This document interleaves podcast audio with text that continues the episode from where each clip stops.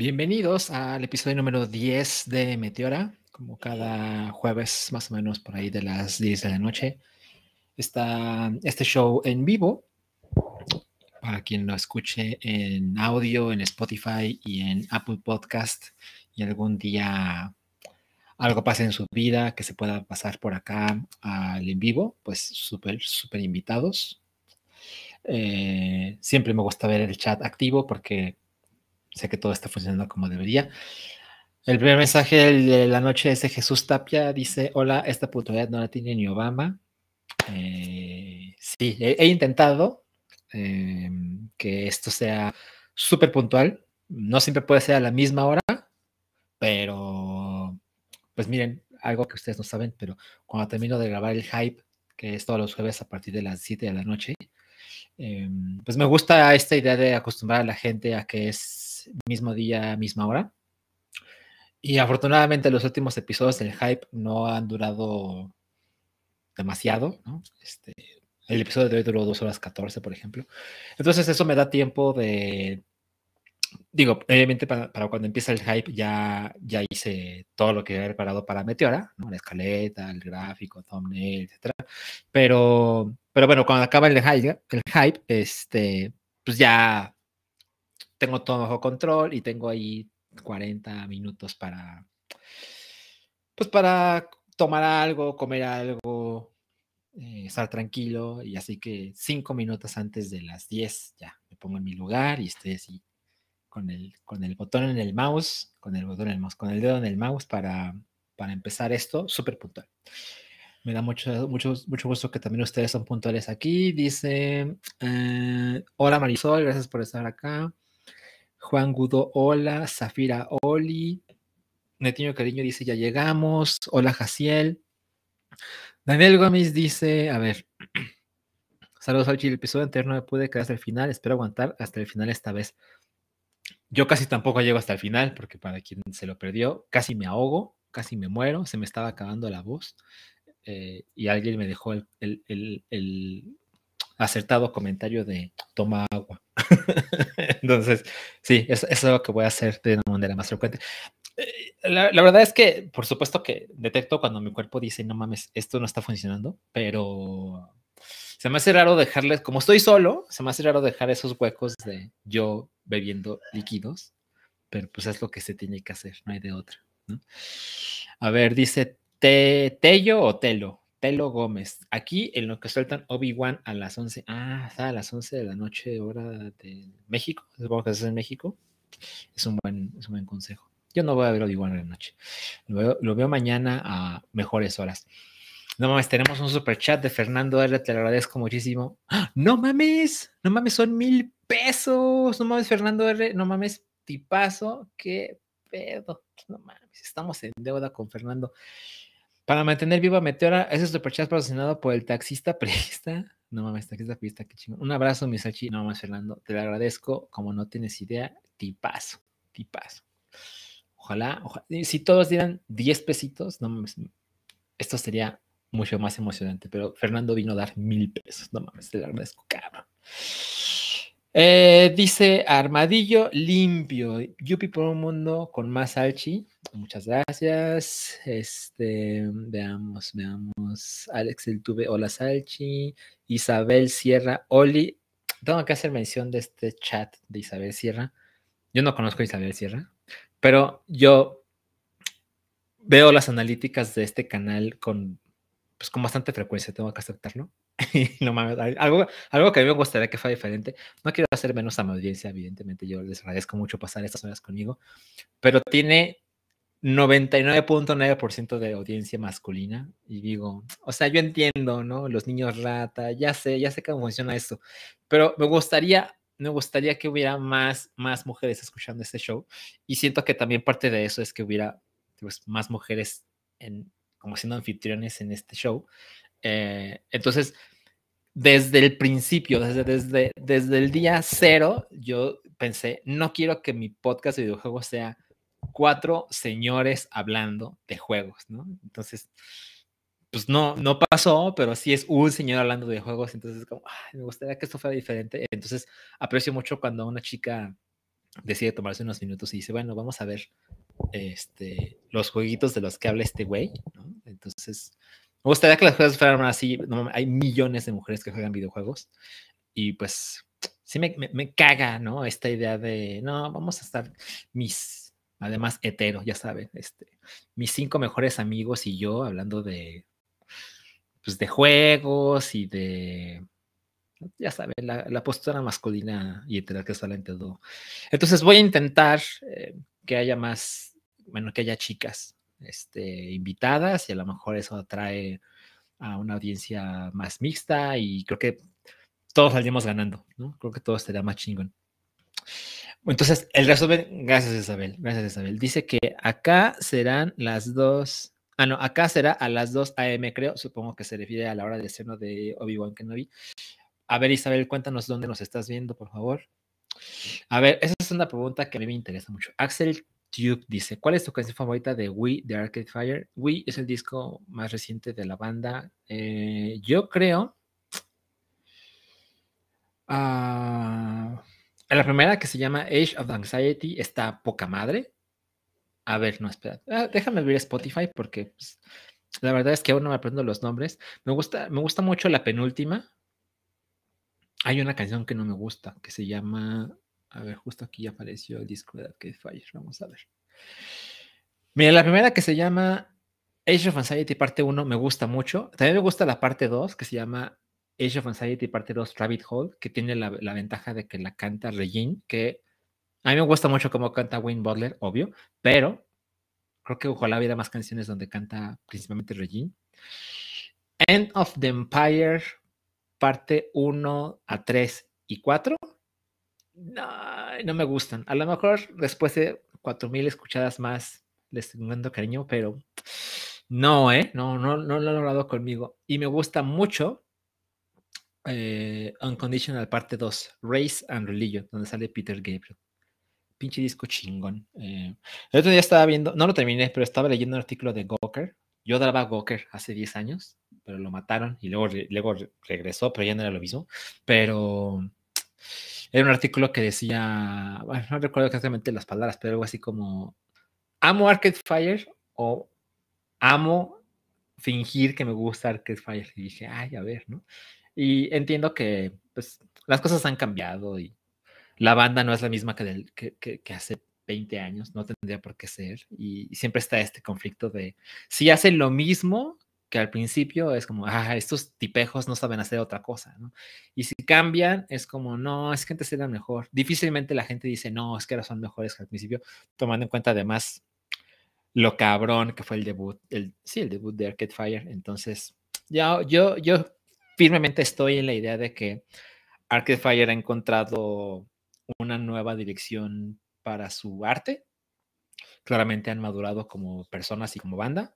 Y me gusta mucho lo que han hecho e incluso me atrevo a decir que este disco, parte de sus virtudes es que se parece más a lo que hacen al principio sin ser exactamente igual, porque lo que pasó con el disco anterior sí era otra cosa, ¿no? Era otro Arcade Fire.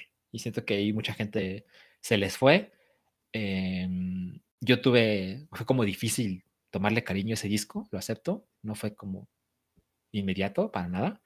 Pero me fue ganando con el paso del tiempo y luego los vi en vivo por tercera vez en la vida, que fue justo con esa gira. Y no, bueno, me atrevo a decir que, bueno, esas palabras que, pero de las bandas actuales, activas, me cuesta trabajo creer que alguien dé un mejor show que Arcade Fire. Pero bueno, eso ustedes ya lo sabían. Eh, dice, a ver, ¿cómo se lee esto? Dice Muy Warayak, alcancé mi hora llegando del jale. Muy bien. Me gusta tu avatar de perro Naruto. Bien ahí. Eh, Papalote 128. Jaja, ni viejos payasos reciben donaciones así. Ah, no, pero también se merecen amor. Estoy seguro de que sí. A ver, dice Osvaldo ML. Mi esposa y yo te escuchamos. Algo es algo. Pues sí, sí es algo. Em, o sea, lo escuchamos, me escuchan en tu cuenta masculina, pero bueno, definitivamente algo es algo. A ver, este, a ver, este es un comentario, Fernando jaja, que se manifiesten las chicas gamers en Meteora. Digo, no las vayan a acosar, no sean viejos repugnantes, por favor. Pero estará poca madre que digan, ay, miren, aquí estoy, ¿no? A ver, esto no lo entiendo. RPM dice, Salchi, si tienes un Yugi con las cartas promo. Ah, tengo. Ay, es una buena pregunta, porque eso haría que un juego que no es tan raro se, volvía, se vuelva valioso. Y si tengo por ahí un par de juegos de Yu-Gi-Oh! Pero esos los, los compré en Game Rush, entonces seguramente no tienen las tarjetas. Pero ya me dio curiosidad, lo voy a buscar para la próxima semana. Bueno, Marisol ya levanta la mano. Eso nos está viendo. Te agradezco muchísimo, Marisol. Eh, dice otra vez Mugiwara. ¿Invita a Soji? Sí, por supuesto que sí, claro que sí. ¿Cómo no? Dice. Ah, también, o a Dani Kino. Dani Kino, o sea, sé quién es, pero nunca la he visto, nunca, o sea, en persona, ¿no? Ella no sabe que existo, ¿me explico? Entonces, pues, sería un poco más difícil, ¿no? Así de, hola, este, no me conoces, pero quieres venir a mi show de videojuegos, es el jueves a las pinches 10, ¿no? pero bueno, podría funcionar, uno no sabe. Este RPM dice, Sachi es un caballero, ese es un espacio safe para todos. Sí, exactamente. Exactamente. Y, saben, eh, algo que tengo que recalcar es, me encanta que este, este show.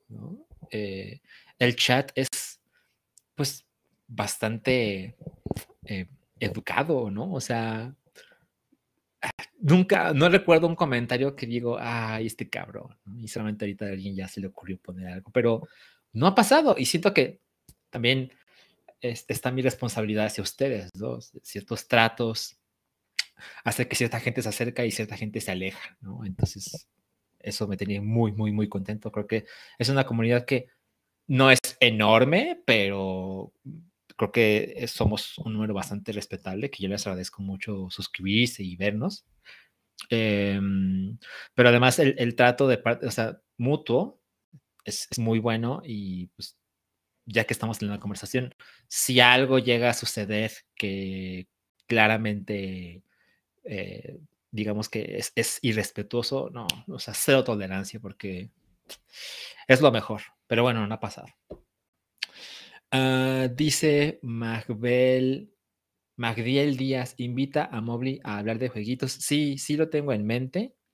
Eh, también lo tengo como contemplado para ciertos temas que sé que le llaman la atención. Por ejemplo, eh, quiero invitar a Sam cuando salga la serie de Resident Evil en Netflix, que seguro va a ser. Bueno, quién sabe. Fíjense que el trailer no me pareció una chingadera. Habrá que ver, ¿no? Eh, pero sé que ella adora la franquicia, yo adoro la franquicia.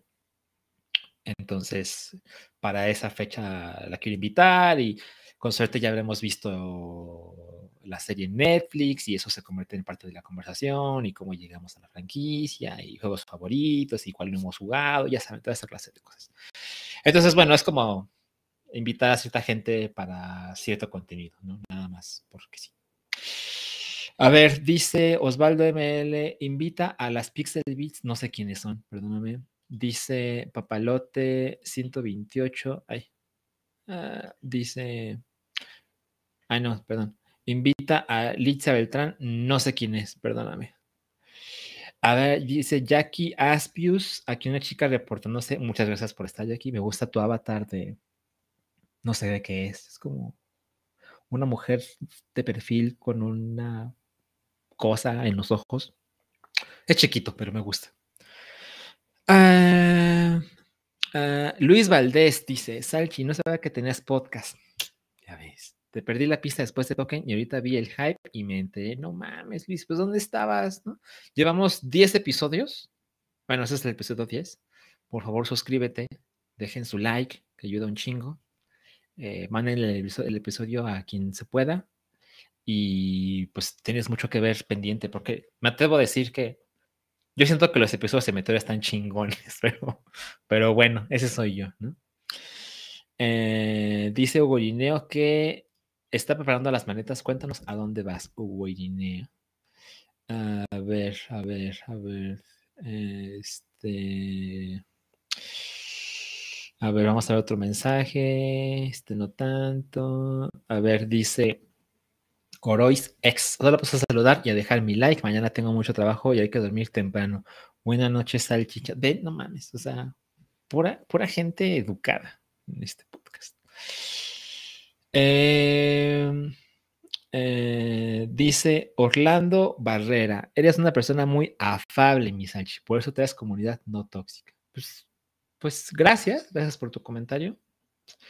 Eh, definitivamente eh, hay gente que no me soporta, está bien, pero pues miren, como que siento que la gente que no me soporta, yo tampoco lo soporto a. Entonces, así, todo mundo chingón. Este. Exacto, dice Fernando Belmont. Coincido, para 10 episodios ese chat se ha comportado a la altura, somos pocos, pero educados. Exacto, exacto. No, esas cosas no pasan en YouTube. a ver, este, este no lo sé. Papalote, disculpa, Sachi, ¿qué opinión tienes de método para presidente respecto a cómo tratan y se desempeñan en el competitivo de Pokémon? Te voy a decir algo, sé que Metapod para presidente existe, porque de repente me aparecen recomendaciones en internet y así, pero no sé de qué hablas cuando dices el trato y desempeño en el competitivo. No, es que no consumo el contenido, entonces ese es el problema. Yo eh, consumo mucho contenido del competitivo de Pokémon, pero pues en inglés, porque, porque pues me parece que está más chingón y en fin, ya saben, este, el malinchismo y esas cosas. Pero bueno, a lo mejor nos puedes contar que, de, qué, de qué tratan. Eh, a ver, dice Fernando R. Dime un comentario, cáigale con su like, amigos. Fernando R. ya dio mil pesos. Hay que escuchar las recomendaciones de Fernando R. Muchas gracias. Eh, dice Misimo, tus estadísticas no son muy inclusives. No, no lo son. Voy a intentar que eso cambie. Les juro que me molesta esto ya. O sea, también dedico bastante tiempo a, ver cosas de videojuegos. O sea, podcast, este, opiniones, etcétera. Y si digo, ay, no mames, o sea, de veras pareciera que puro güey, ¿no? Juega, juega lo que sea, ¿no? Y, por supuesto que no es que no haya mujeres que juegan cosas, lo que pasa es que los contenidos no están hechos para que ellas se sientan cómodas, ¿no? Es obvio. Y a lo mejor, a lo mejor Meteora también tiene ese problema.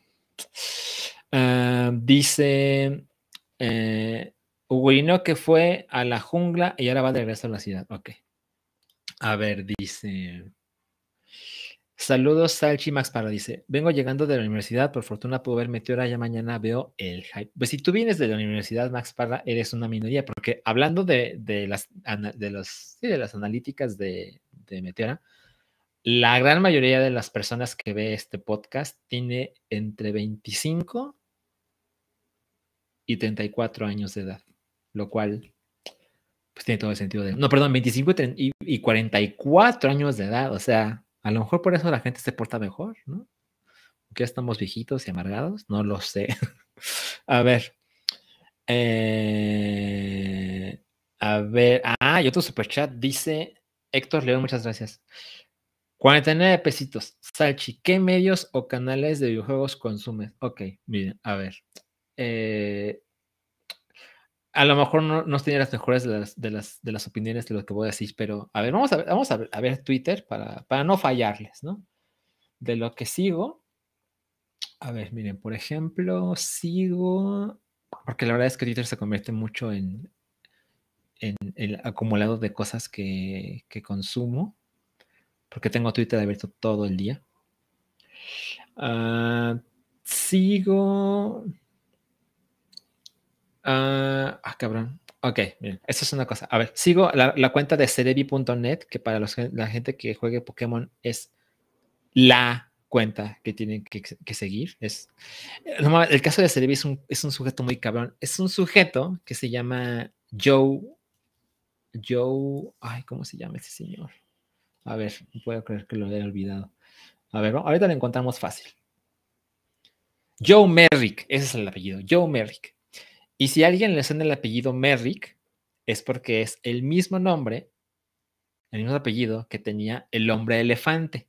Que dices, bueno, ok, ¿no? ¿Eso qué? Bueno, resulta que el hombre elefante, por cierto, se llamaba Joseph Merrick, ¿de acuerdo? Y el libro está poca muy recomendable. Bueno, Cuando yo empecé a entrar en el, competitivo de Pokémon, me enteré de la cuenta de Cerebi, cerebi.net, y, y que el creador se llama Joe Merrick. Ah, bueno, me acordé del apellido dije, qué curioso. Y luego me entero que Joe Merrick es de Inglaterra, como el hombre elefante. Ah, bueno, ¿no? Debe haber mil millones de Merrick en, Inglaterra. Bueno, no, resulta que sí son familia. Eh, no, no, recuerdo cuál es el, lazo exacto, pero el hombre elefante y el creador de Cerebi.net, que es el mejor sitio eh, de Pokémon en la Tierra, eh, son familia en algún grado, ¿ok?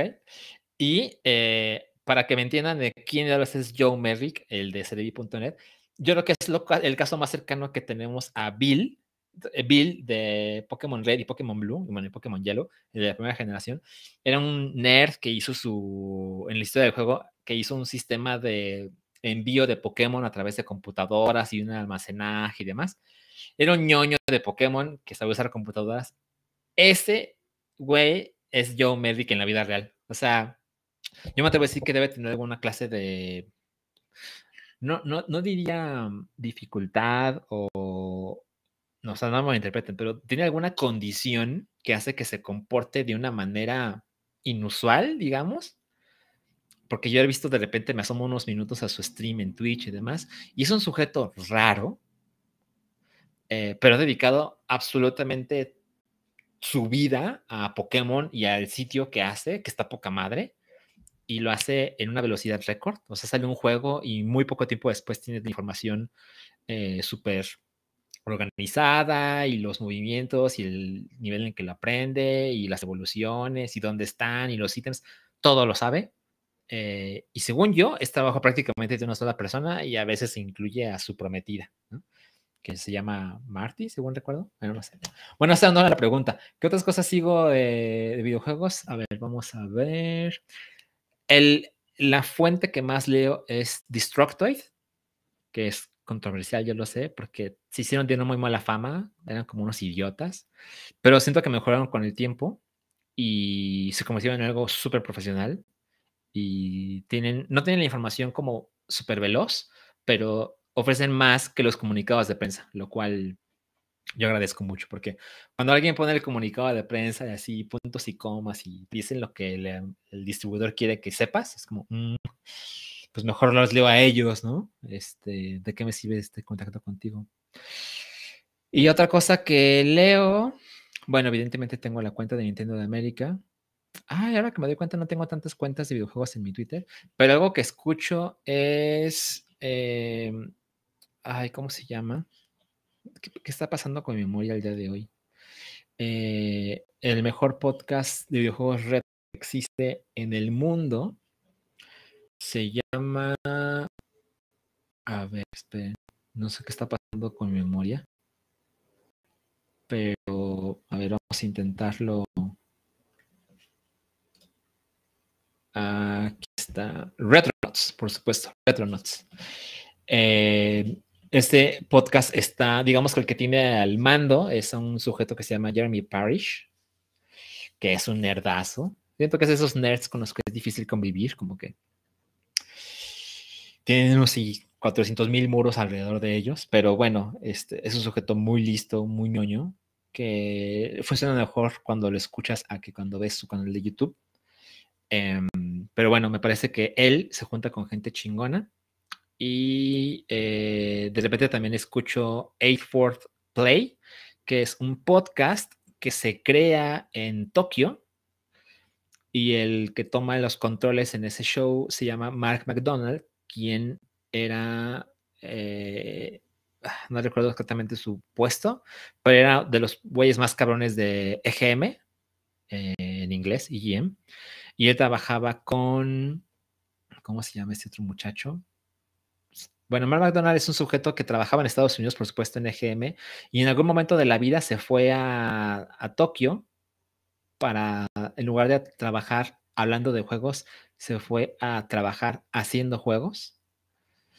Y él, ahora, bueno, hace años, está trabajando con llamado Tetsuya Mizuguchi. Es, es el mundo en el que se mueve ahora ese muchacho. Y siento que es un sujeto con una personalidad súper interesante. Y él trabajaba con uh, Dan Shu, que era el editor en jefe de EGM durante muchos años. Me atrevo a decir que durante la mejor época de EGM en inglés. Entonces, es la clase de cosas que, que consumo de videojuegos. Eso, ese superchato mucho tiempo. A ver, eh, vamos a regresarnos un poquito de en el chat. A ver, dice. Uh, a ver, 20 pesitos de video. 20 pesos, muchas gracias. Dice. Ay, no entiendo. A ver, son besos en el morral de las uvas, un campeón paldencho. No entiendo, no entiendo qué quiere decir las emojis. Perdóname, video, soy un idiota. Eh, dice uh, uh, Sir Galahad, dice, yo soy más minoría, entonces tengo 21 años, se nota que no tengo amigos de mi edad, no mames. Puede ser, puede ser. Pero bueno, no está mal. Este, yo acostumbro relacionarme más con gente que es mayor que yo. Primero por cosas bobas, este, yo entré antes antes de tiempo a la primaria, por ejemplo, entonces siempre en mis escuelas siempre estaba con gente mayor que yo, pero por poco, ¿no? Pero luego es más fácil para mí relacionarme con gente que es mayor que yo. ¿Qué dirá eso de mí? Eh, a ver, dice, The Princess Chronicle dice, les recomiendo Level Up, el único que se salva de México. Luego dice The Pixels Chronicle Atomic puro amarillismo. Uh, dice. Mm, mm, mm, por aquí vi un comentario que queda leer. Ah, es esta poca madre que es bien PV. Doctor Lavas Los Pokémon que colabora con Dijuno Gaming. Muy buenos sus compas. Poca madre. Ese güey, Doctor Lava, pinche güey chingón. Ese güey hace cosas originales y muy interesantes y con gran frecuencia. Te recomiendo si, si son de Pokémon que busquen Doctor Lava. Él está poca madre. Eh. Fernando Belmont pregunta, ¿mucho mejor Cerebi.net que Bulbapedia? Millones, millones de veces. Bulbapedia está, está así para, sacarte de dos dudas, pero Cerebi.net es la Biblia. Eh, Juan Ferrusca, ¿en español no consumes nada? no. No. eh, me he asomado a IGN Latinoamérica. Y no, bueno, este. No, pues mejor no. Em, Rubén PR dice: Jeremy Parrish, ese brother estuvo en el EGM gringo, creo, ¿no? Ah, es correcto, es correcto. A ver, esto no sé de qué habla Misimo. Dice: Mi recomendación de contenido sobre historia de videojuegos y Compus Slow Specs Gamer, realmente recomendado. No lo conozco, pero bueno, esta recomendación Muchas gracias. Mm, dice HXX. ¿La vas a ver, Salchi? Sí, la voy a ver. Eh, no ahorita, pero sí la voy a ver. Y me entusiasma que solo son seis episodios, pero son cinco semanas, porque digamos, hoy, mañana que se estrena el primer episodio, es el, un, combo de dos episodios, ¿no? Ah, a ver, David Nicolás acaba de decir algo de lo que voy a mencionar al rato. No puedo creer que llevamos 30 minutos de nada. no puede ser, por eso esta cosa dura tanto tiempo.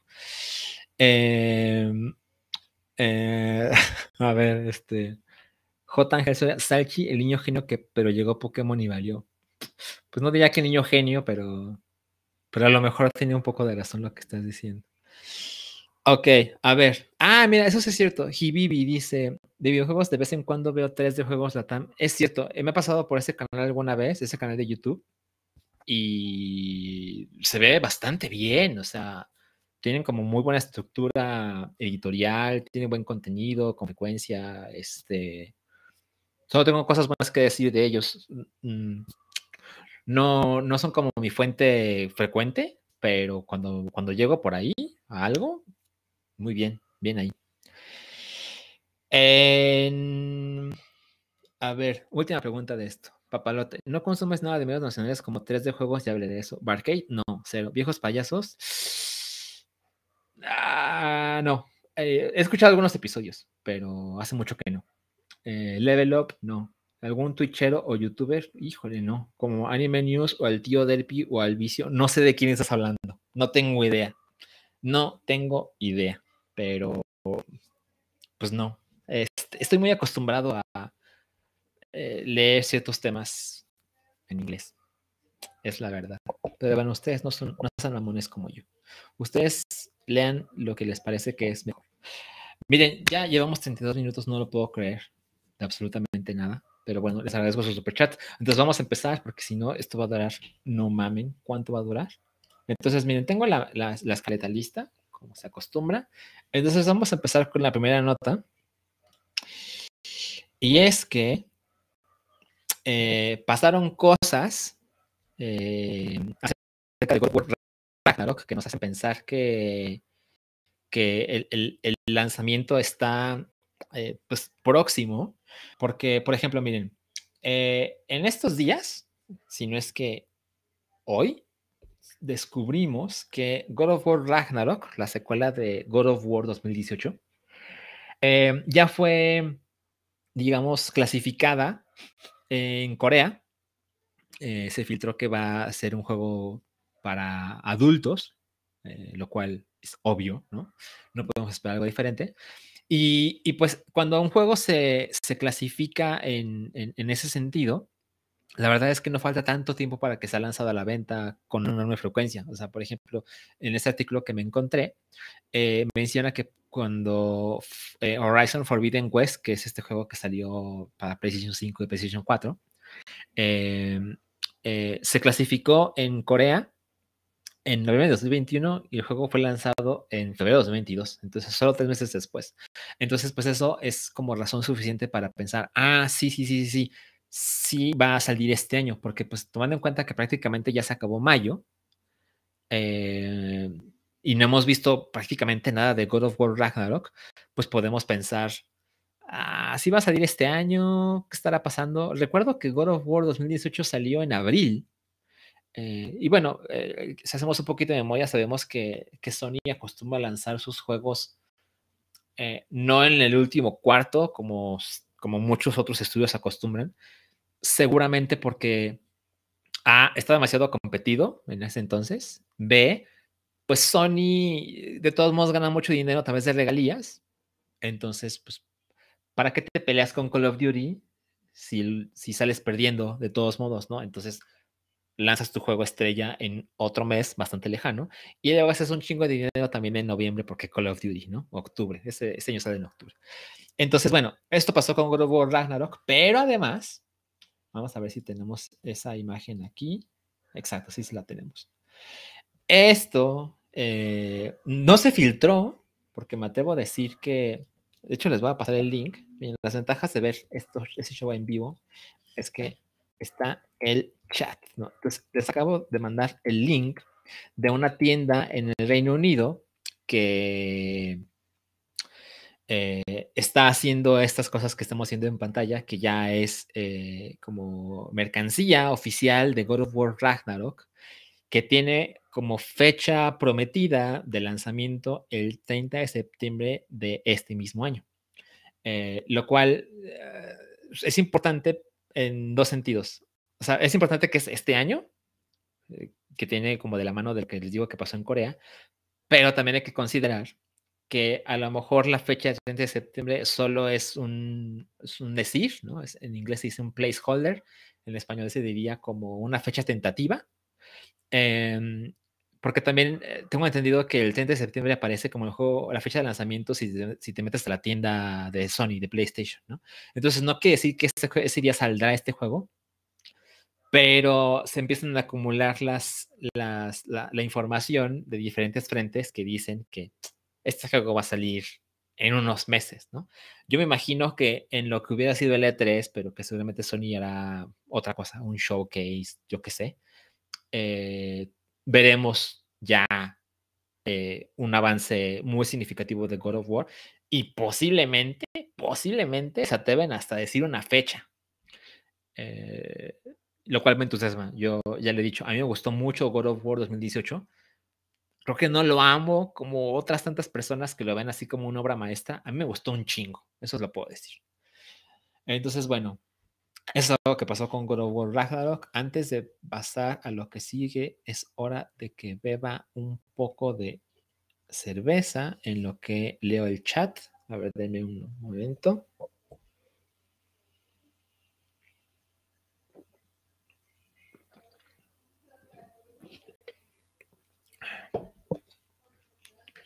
A ver, dice. Uh, Pablo 23 va a hablar, está hablando algo de que ahorita voy a contarles en, en el siguiente slide.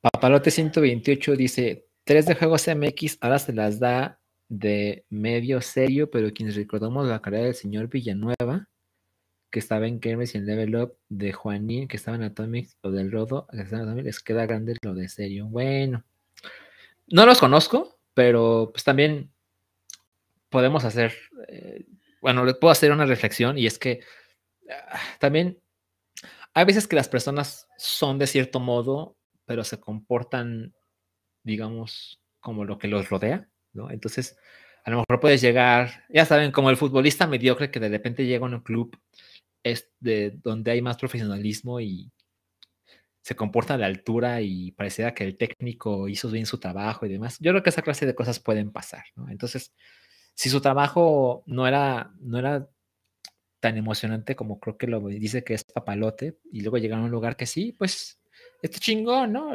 Lo malo sería que fuera al revés, ¿no? De que estaba en poca madre y luego hicieron cosas no muy profesionales, ¿no? Eh, está bien. Ok, vamos al siguiente, al siguiente slide, a la siguiente nota.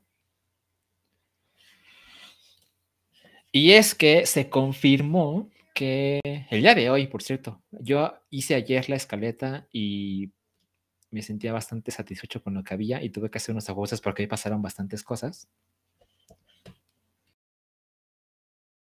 Uh, pero, por ejemplo, el día de hoy se confirmó que habrá series de God of War, de Horizon y de Gran Turismo, lo cual es como la incógnita más grande, como de, ok, un show, una serie de televisión de Gran Turismo, pero ¿cómo? Eh, entonces, mire, por ejemplo, ya están definidas algunas cosas. Y es que, por ejemplo, uh, Amazon va a tener los derechos de la serie de God of War, que a mi parecer debe ser como la franquicia más costosa que tiene Sony para, para hacerle una franquicia, o sea, una serie de televisión. Eh, por otro lado, eh, Netflix son quienes van a hacer la serie live action de Horizon, mientras que la serie de Gran Turismo en este momento no tiene anunciado quién será su productor, diagonal, distribuidor, ¿no? Que bueno, tiene sentido que digamos, las franquicias más reconocibles y más adaptables en este momento, pues, pues ya tengan eh, apalabrado, firmado quién nos va a hacer, mientras que Gran Turismo, que pues es más como una incógnita, pues en este momento no lo sabemos, pero sabemos que va a haber. Y pues algo interesante es que claramente la apuesta de, de Sony se está incrementando pues, dramáticamente porque pues recordamos lo que pasó con la serie, con la película de Uncharted, que yo no la he visto. Eh, sé, cosas como tibias de ella, no es como una gran chingadera, pero pues tampoco es una cosa de no mames, véanla. ¿no? Eh, entonces, pues estuvo en cines, yo no la vi. Eh, supongo que ahorita está en algún servicio de streaming, no lo sé, tampoco la he visto. Pero a eso tenemos que agregarle, eh, evidentemente, la serie de The Last of Us que está haciendo con HBO, que, que escribió con el, el creador de Chernobyl pues es una pinche obra maestra. Está la película live action eh, que va a ser el, director de John Wick acerca de Ghost of Tsushima. Y también está eh, la serie de, de, televisión de Twisted Metal, que yo no soy fan de Twisted Metal, pero me llama muchísimo la atención cómo lo van a resolver visualmente, porque siento que eso es como gran parte del atractivo de Twisted Metal. Entonces, o sea, creo, veo, veo claramente cómo podés hacer una historia, ¿no? De estos psicópatas en vehículos que se quieren matar unos a otros, lo cual lo vería, pero, pero como que se quiere un gran presupuesto y mucho cuidado y la gente correcta para que ese mundo virtual se vea poca madre en el mundo real. Entonces, estoy interesado. Y también hay una, una película de Jack and Daxter que va a ser el mismo director de, de la película de Uncharted. Entonces, pues claramente Sony confía muchísimo en que sus franquicias eh, son suficientemente poderosas para, para convertirse en esta clase de productos. Lo cual, pues, este, e, evidentemente crea cierto temor, ¿no? O sea, yo no he visto la serie de Halo, pero sé que tuvo una recepción mixta. Aparentemente creo que estuvo mejor de lo que pintaba en un principio, eh, lo cual está bien por ellos, iba a haber otra temporada. Y luego viene la película de Mario, de Super Mario, que pues también es como una incógnita de, pero ¿cómo va a resultar esto?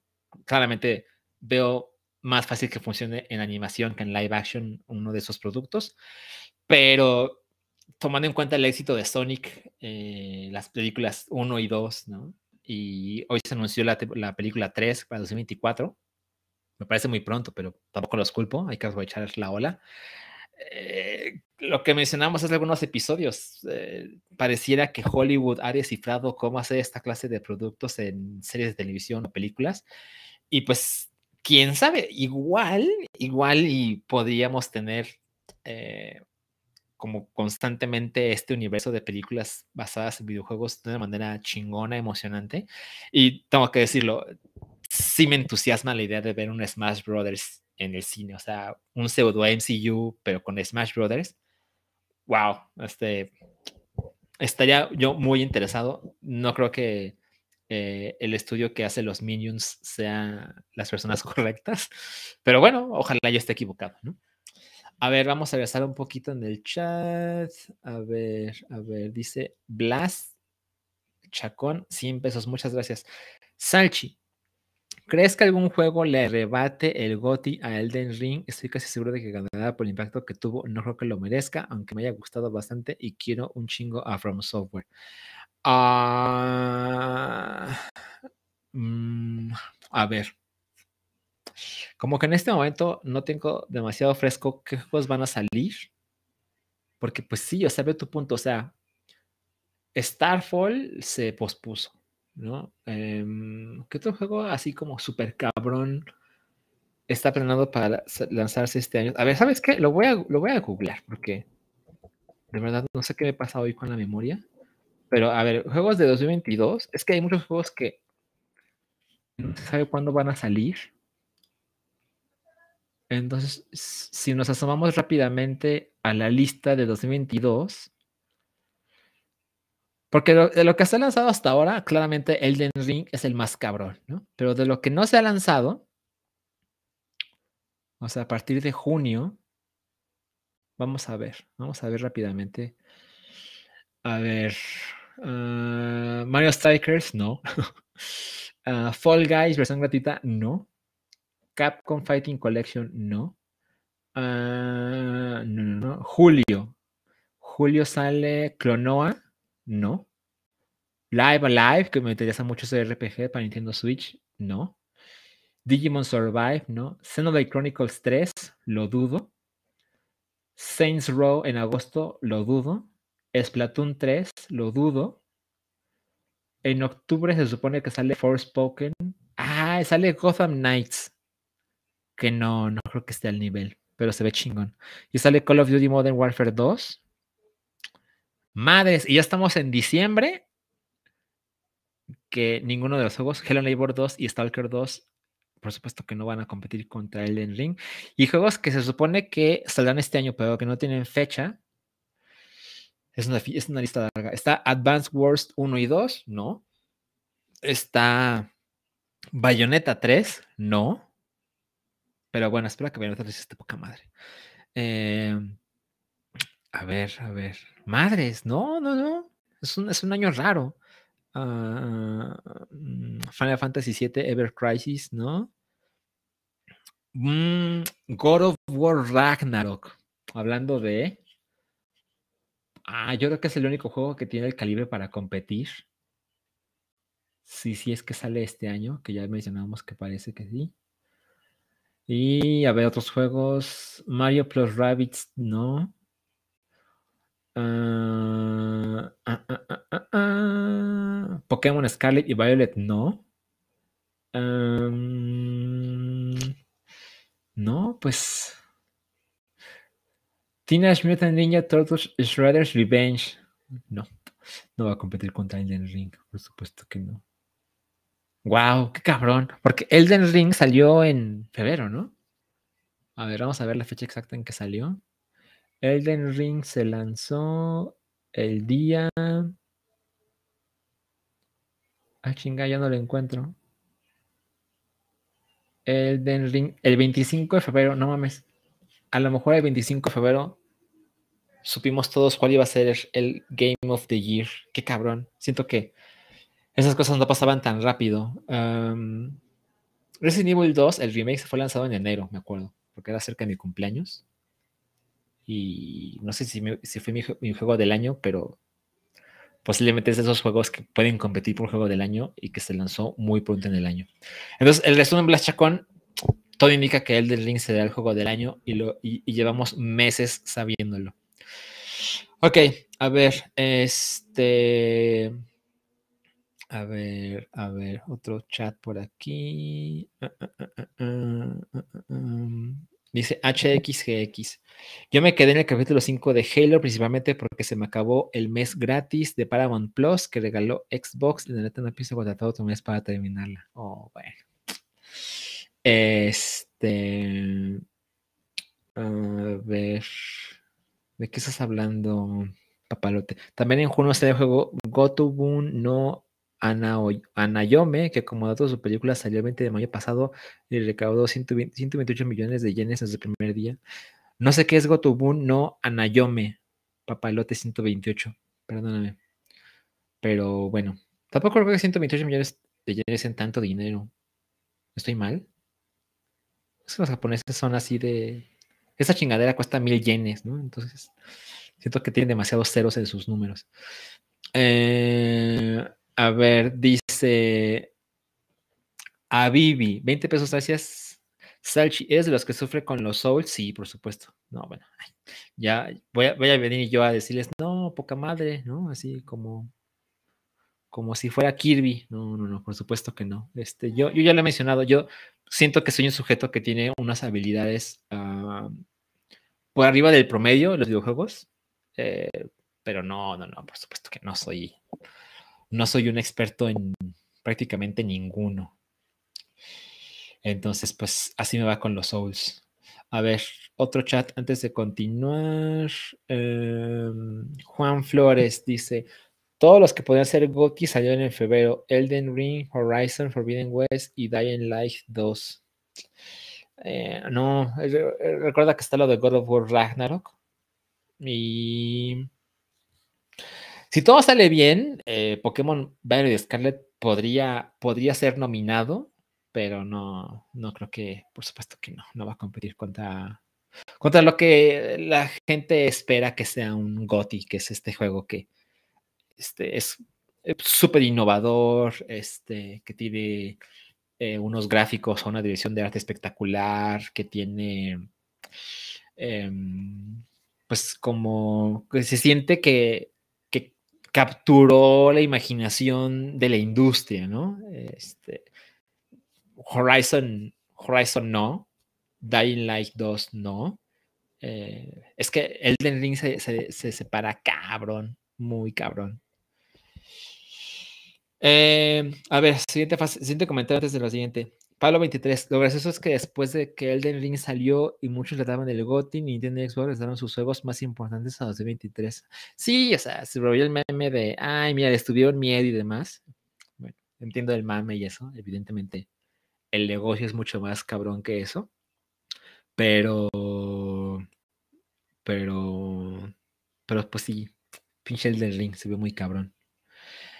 Eh, ah, ese es un buen comentario. RPM Ay, no. Siempre hay un indie tipo Hades que se roba todo aguanten. Ese es un buen comentario. Esos juegos que no teníamos idea y que de repente aparecen y no mames, qué chingados pasó aquí. Hades es un gran ejemplo. Yo juego cabrón, ¿no?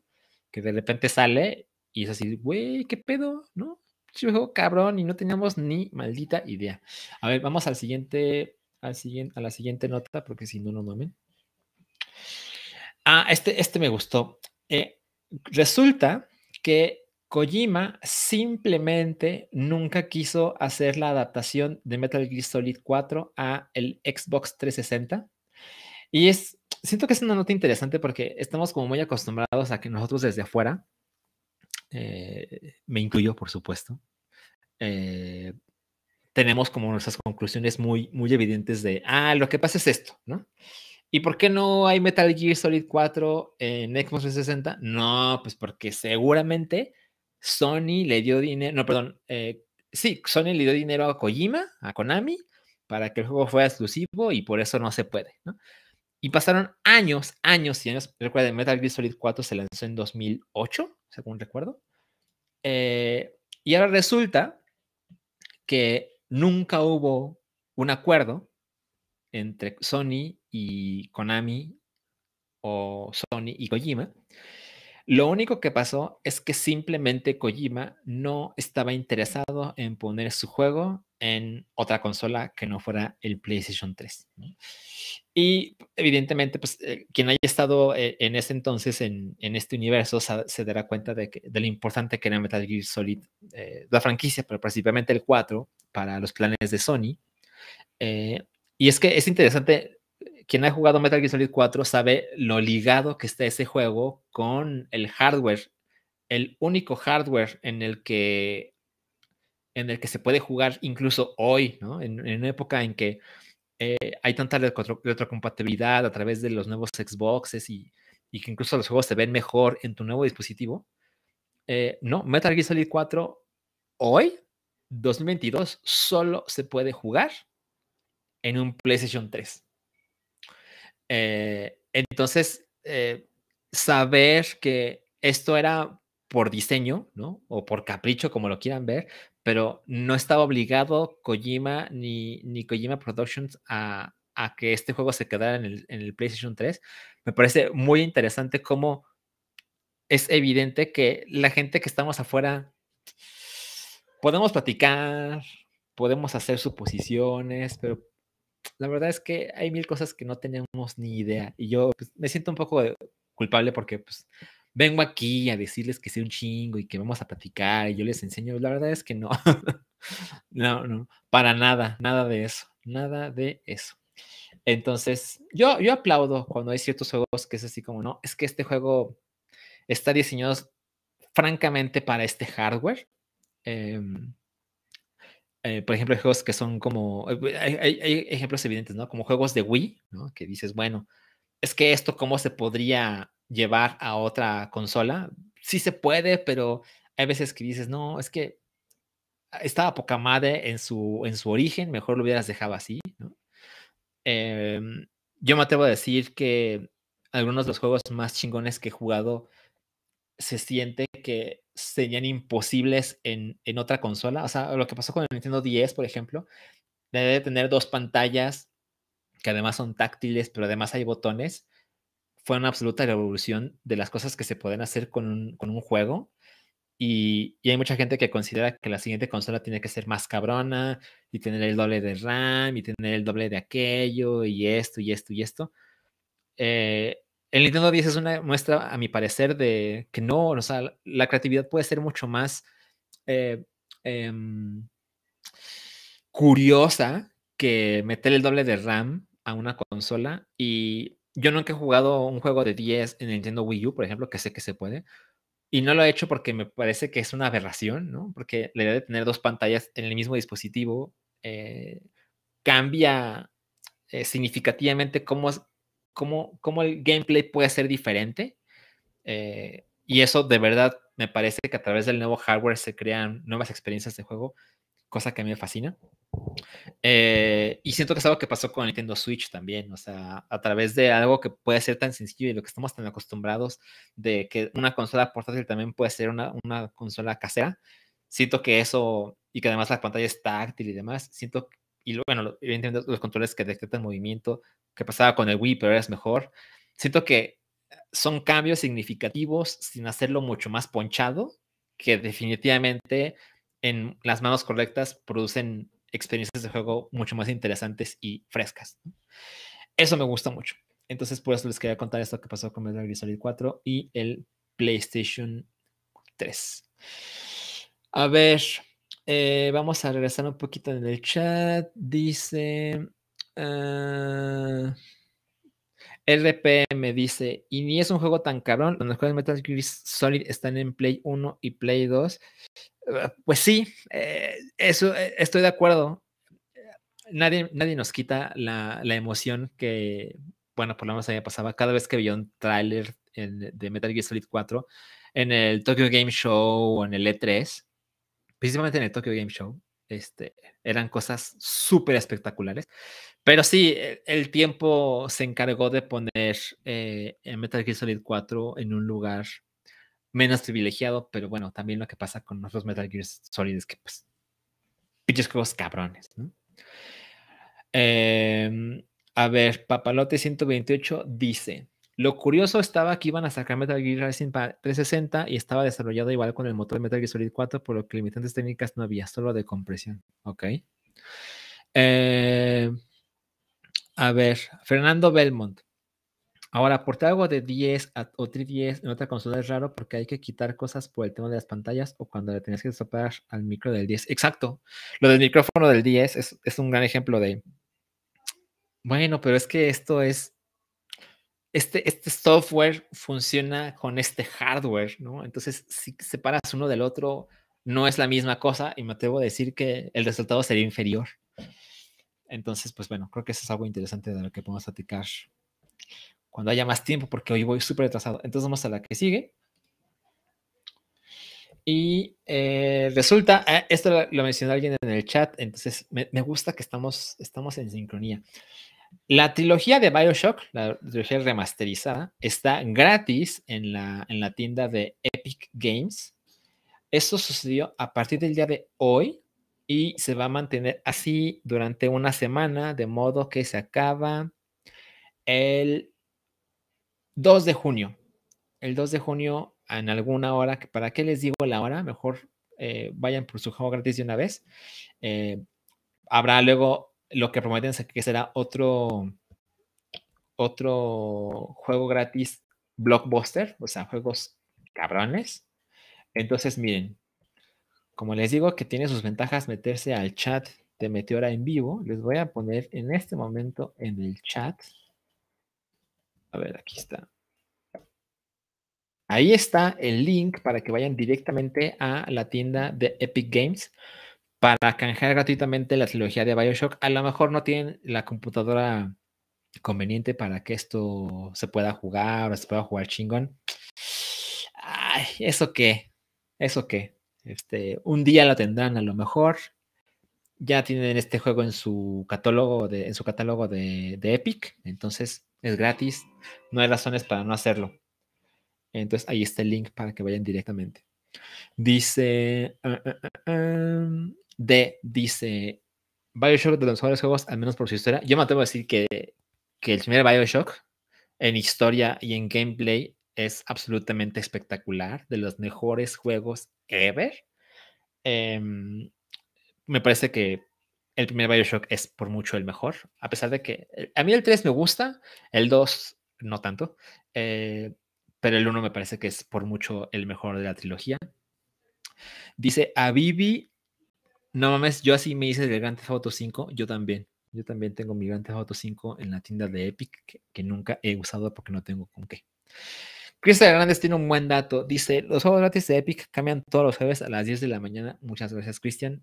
No pierdan el tiempo, vayan de una vez para, para canjear su juego, su trilogía de Bioshock gratuita. Juan Flores dice, juegazo los tres, el 2 es el menos querido, pero el gameplay es infinitamente mejor que el primero. Mm, pues sí, creo que tiene razón. Pero es que el 1 es tan, tan cabrón que pues el 2 tenía demasiadas cosas que superar y pues yo muy pronto lo hice así como, eh, no, está mejor el, el primero. Fernando Belmont dice algo que me pasa a mí. Y si tenemos Mac, impensable jugar a esos juegos, impensable, eso sí, es correcto, pero pues qué importa, ¿no? Si ya la tienes en tu, en tu, en tu cuenta, pues no sé, no sé qué pasa en el futuro, a lo mejor que tenemos una computadora diferente, yo qué sé. El chiste es que es gratis y no hay razones para no canjearlo. A ver, vamos a la siguiente nota. Ay, Max Parra, a ver, dice. Salchi, ¿cómo de qué tratan los Bioshock? ¿Son para cualquier tipo de jugador? No, pues, a ver, esto me gusta porque es el recordatorio de que no todo el mundo ha jugado todo. Eh, me atrevo a decir que los primeros, o sea, Bioshock es una franquicia que sí es como, es un, es un shooter en primera persona, pero no es un juego que requiera de una habilidad eh, excepcional, ¿no? Tiene un ritmo mucho más lento. Eh, hacer un juego de single player, te, te, puedes tomar más tu tiempo en hacer lo que tengas que hacer. Y la historia se convierte en una gran parte del encanto de la franquicia. Y algo que sucede particularmente con el primer Bioshock es como, a ver, ¿cómo decirlo sin decir demasiado? Es como cuestiona el que tú como jugador, cuando supuestamente se te ofrece la libertad en un mundo virtual, ¿qué pasa si alguien te recalca que a final de cuentas solo estás haciendo lo que te dicen que hagas? Entonces, ah, yo creo que esa es la mayor contribución que, nos trajo el primer Bioshock, junto con unos gráficos muy espectaculares. Em, recuerdo que el juego era mejor en... Duró mucho tiempo únicamente en el 360 y según recuerdo cuando salió en el Play 3 no se veía tan cabrón como en el 360. Yo lo jugué en 360. Eh, entonces se convierte en uno de esos juegos en los que a lo mejor hay alguien que conozcas que dice, no, estos juegos no son para mí, pero le gusta el cine. A lo mejor Bioshock, por su modo de juego, que es más pausado y con un gran énfasis en la historia, se puede convertir en, ah, si supiera que hay juegos como estos, lo hubieran dado antes, porque como te repito, digo, no es un juego que exija una habilidad bárbara, sino que es más accesible en ese sentido, junto con una dirección de arte así espectacular, ¿no? De no mames. Ah, ah mira, dice 11 Hour. Yo me considero casual y me mamó Bioshock. Es, ese es el, el, mensaje que yo les quería dar. O sea, siento que puede transformar la perspectiva que mucha gente tiene acerca de los videojuegos porque fue una nueva manera de... ¿Qué pasaría si este medio de entretenimiento lo utilizamos en otra dirección? y lo lograron. Poca madre.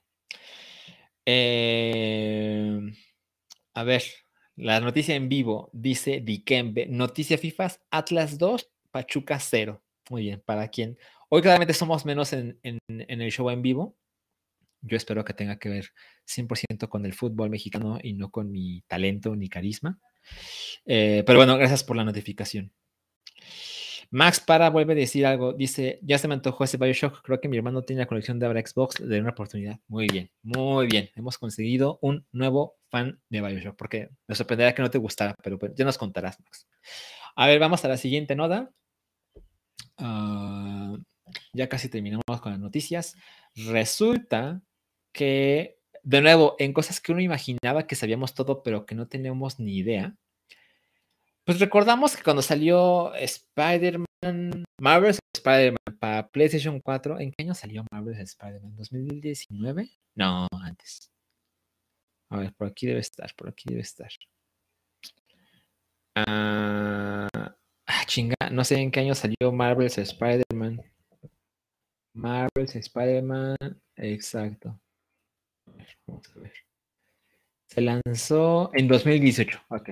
En 2018 se lanzó este juego en exclusiva para el PlayStation 4 y ya saben, todos, me incluyo, jurábamos que claramente lo que estaba pasando era que Sony tenía un acuerdo eh, único con Marvel, aprovechando la cercanía de Sony al tener los derechos cinematográficos de Spidey y esto le dio una ventaja total, de modo que ambas empresas, Marvel y Sony, se pusieron de acuerdo para ahora no solo quiero hacer un juego, las películas exclusivamente, sino que también quiero hacer el juego y todo lo decimos por hecho, ¿no? Resulta que la historia es pues diferente. Y es que en algún momento em, Marvel estaba pues bastante em, estaba, estaba poco satisfecho, digamos, con los juegos que hacía Activision acerca de Spider-Man y consideraron que lo mejor era terminar el contrato de exclusividad que tenían con Activision para estos juegos y buscar otro estudio desarrollador que le pudiera, según ellos, hacer justicia al personaje. Y se pusieron a buscar eh, quién pudiera estar interesado, a, lo cual eh, el sujeto de Activision, que se llama Jay Ong, eh, no, perdón, Jay Ong es el sujeto que trabajaba en Marvel. Cuando estaba hablando con el sujeto de Activision y le dijo, es que me quiero llevar mis franquicias para que tenga juegos más chingones, el güey de Activision le dijo, buena suerte buscando tu unicornio. Y pues bueno, pasaron los años y resulta que Marvel se puso en contacto con la gente de Xbox para saber si, con Microsoft, para saber si estaban interesados en crear juegos exclusivos basados en los personajes de Marvel eh, pues para que, digamos que se sintiera como un nuevo hogar para la franquicia. A lo que Xbox respondió que, pues gracias, pero no estamos muy interesados en tu producto y que te vaya bien. Y fue Sony quien después del rechazo de Microsoft dijo, ¿sabes qué? Eh, ya lo pensamos y hemos visto lo que ha pasado con los juegos de Batman Arkham Knight, que son evidentemente juegos espectaculares de Rocksteady, un estudio inglés, y consideraron que ellos pueden hacer juegos de similar calidad eh, si se basaran en Spider-Man. Marvel aceptó y fue cuando Sony le ofreció la franquicia a Insomniac, que en ese entonces Insomniac no era el monstruo en el que se ha convertido en los últimos cuatro años, tres años y medio. Y pues todos sabemos lo que pasó con Marvel's Spider-Man para PlayStation 4, que es un juego. Es un juego muy espectacular. Es un juego que tiene Desde la historia, que es una historia sencilla, pero muy convincente. Eh, y tiene sobre todo un gameplay único eh, que te enamoras así en minutos. Y Ahora, por supuesto que quieren hacer la secuela de Marvel's Spider-Man 2 para PlayStation 5 y ya salió Marvel's eh, Spider-Man Miles Morales, por supuesto que es como el spin-off. Em, entonces, ahora además Insomniac está haciendo un juego también inspirado en Wolverine, en la alianza exclusiva con, con Marvel. Entonces, la clase de cosas que uno se sorprendería, ahora pareciera que Spider-Man es un personaje, o sea, como una mascota extra de, de, Sony. O sea, es, es, la alianza es tal que yo veo a Spider-Man en los videojuegos como veo a Kratos en los videojuegos. O sea, veo a Spider-Man y pienso en Sony, pienso en PlayStation. Y saber que Microsoft tuvo esa oportunidad y dijo, no, gracias, para mí claramente es una muestra de, de las malas decisiones que tomaba en aquel entonces Microsoft. Eh, error tras error, no aprovechar oportunidades. Eh, la gente que estaba ahí no tenía una visión satisfactoria de las cosas que estaban pasando, porque tampoco creo que tengas que ser un genio para decir, por supuesto, que quiero hacer un, juego exclusivo para, para Xbox de, de Spider-Man. En fin, quién sabe cómo han sido las cosas. El hecho es que vivimos en una realidad donde existe Spidey con con, PlayStation. Y pues, juegazo, estamos todos de acuerdo. Eh, a ver, vamos a ver otro chat. Dice Dan Hicks 195, no, 915. Insomniac es buen desarrollador. El Sunset Overdrive tiene un estilazo. Sí, exacto. Y creo que eso también es importante. Sunset Overdrive está solo para Xbox One. Y alguien en, Microsoft vio Insomniac y no se le ocurrió que era buena idea comprarlos. Los dejaron ir. Y se fueron y en esos años, pues Insomniac ha hecho a Ratchet and Clank para Play 5 hicieron, por supuesto, Marvel's Spider-Man, hicieron Marvel's Spider-Man Miles Morales, van a hacer la secuela de Spider-Man. ¿Y qué otro juego se me está escapando de Insomniac? Bueno, no sé, pero claramente Insomniac se ha convertido en un absoluto monstruo que Sony terminó comprando. Bien por ellos. Alguien ahí se hace bien su trabajo. Eh, dice Jesús Márquez, dice, incrementó el rating después del partido. Es cierto, ya somos 92 personas, les agradezco mucho. Entonces, entonces así, se, así quedó, quedó Atlas 2, Pachuca 0, no mames. Qué chingón. a ver, vamos a ver el siguiente, la siguiente nota, creo que es la última del día. Sí, exacto. Em, para quien no lo sepa, el día de hoy murió Rey Liotta, apenas a los 67 años de edad, y la historia dice que murió dormido. Bien por él.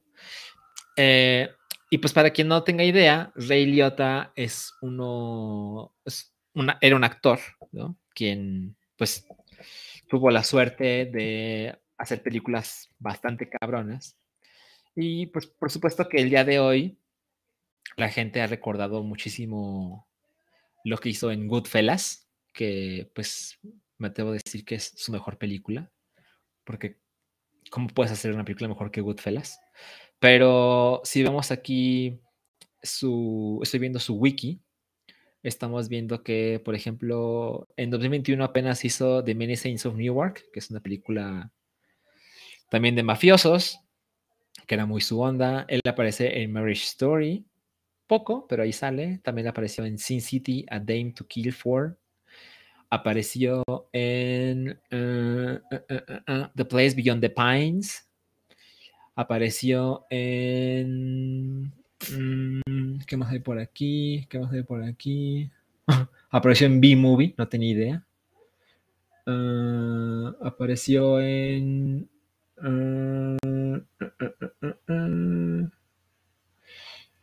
Bueno, su primera película fue en 1983, lo cual pues nos, indica lo larga que fue su carrera. Pero sí, como les decía, no pudo haber hecho una cosa más grande que Goodfellas, que hizo en 1990, dirigida por Martin Scorsese. Y la razón por la que lo menciono el día de hoy en Meteora es porque em, viene mucho al caso, porque Ray Liotta es quien dio la voz a Tommy Versetti quién es el protagonista de mi juego favorito de Grand Theft Auto, que es Grand Theft Auto Vice City, que es este juego que sucede... Salió solo un año después de Grand Theft Auto 3, también para PlayStation 2. Y en ese entonces, como se pueden imaginar, el mundo estaba enloquecido con Grand Theft Auto 3, la libertad que ofrecía y cosas nunca antes vistas. Em, y luego sacaron Grand Theft Auto Vice City, que sucede en Miami, y gran parte como de la publicidad alrededor del juego era que tenía un, eh, digamos, el cast de voces era muy espectacular. Y en, el protagonista estaba Ray Liotta, quien es, eh, pues, la verdad, una, de las cosas que hizo Ray Liotta a las cuales le tengo más cariño. Pero también, por ejemplo, estaba ahí Samuel. Jackson, según recuerdo, en, los actores de voz. Eh, salía Luis Guzmán, por ejemplo. Salía. ¿Quién más salía en Theft Vice City? En fin, tenía, tenía un cast de, de actores súper cabrones que se convirtió en. Ay, claro, es que los juegos ya no son para niños, ¿no? Eh, entonces, pues, hoy que se murió Ray Liotta, fue, pensé, ay, Tommy Versetti. Que bueno, pinche personaje chingón. Em, y pues bueno, se murió Ray Liotta hoy a los 67 años de edad. Y pues, si alguien a manera de homenaje quiere jugar Grand Theft Auto Vice City, pues no los culpo. Yo planeo hacer lo mismo.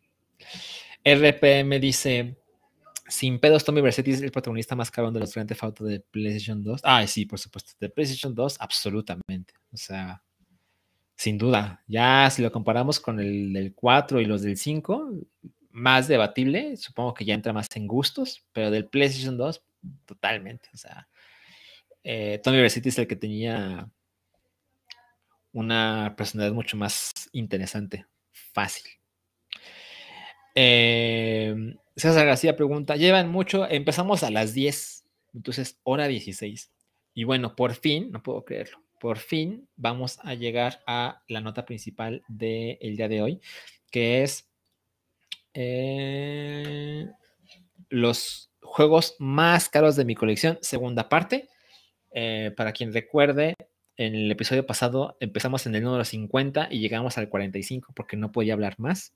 Luego ahí me recuerda que debo hacer una pausa y beber eh, un poco para ayudarme. Eh, les cuento que hoy vamos a hablar del el número 44 al 35. Entonces vamos a hacer el doble que la vez pasada.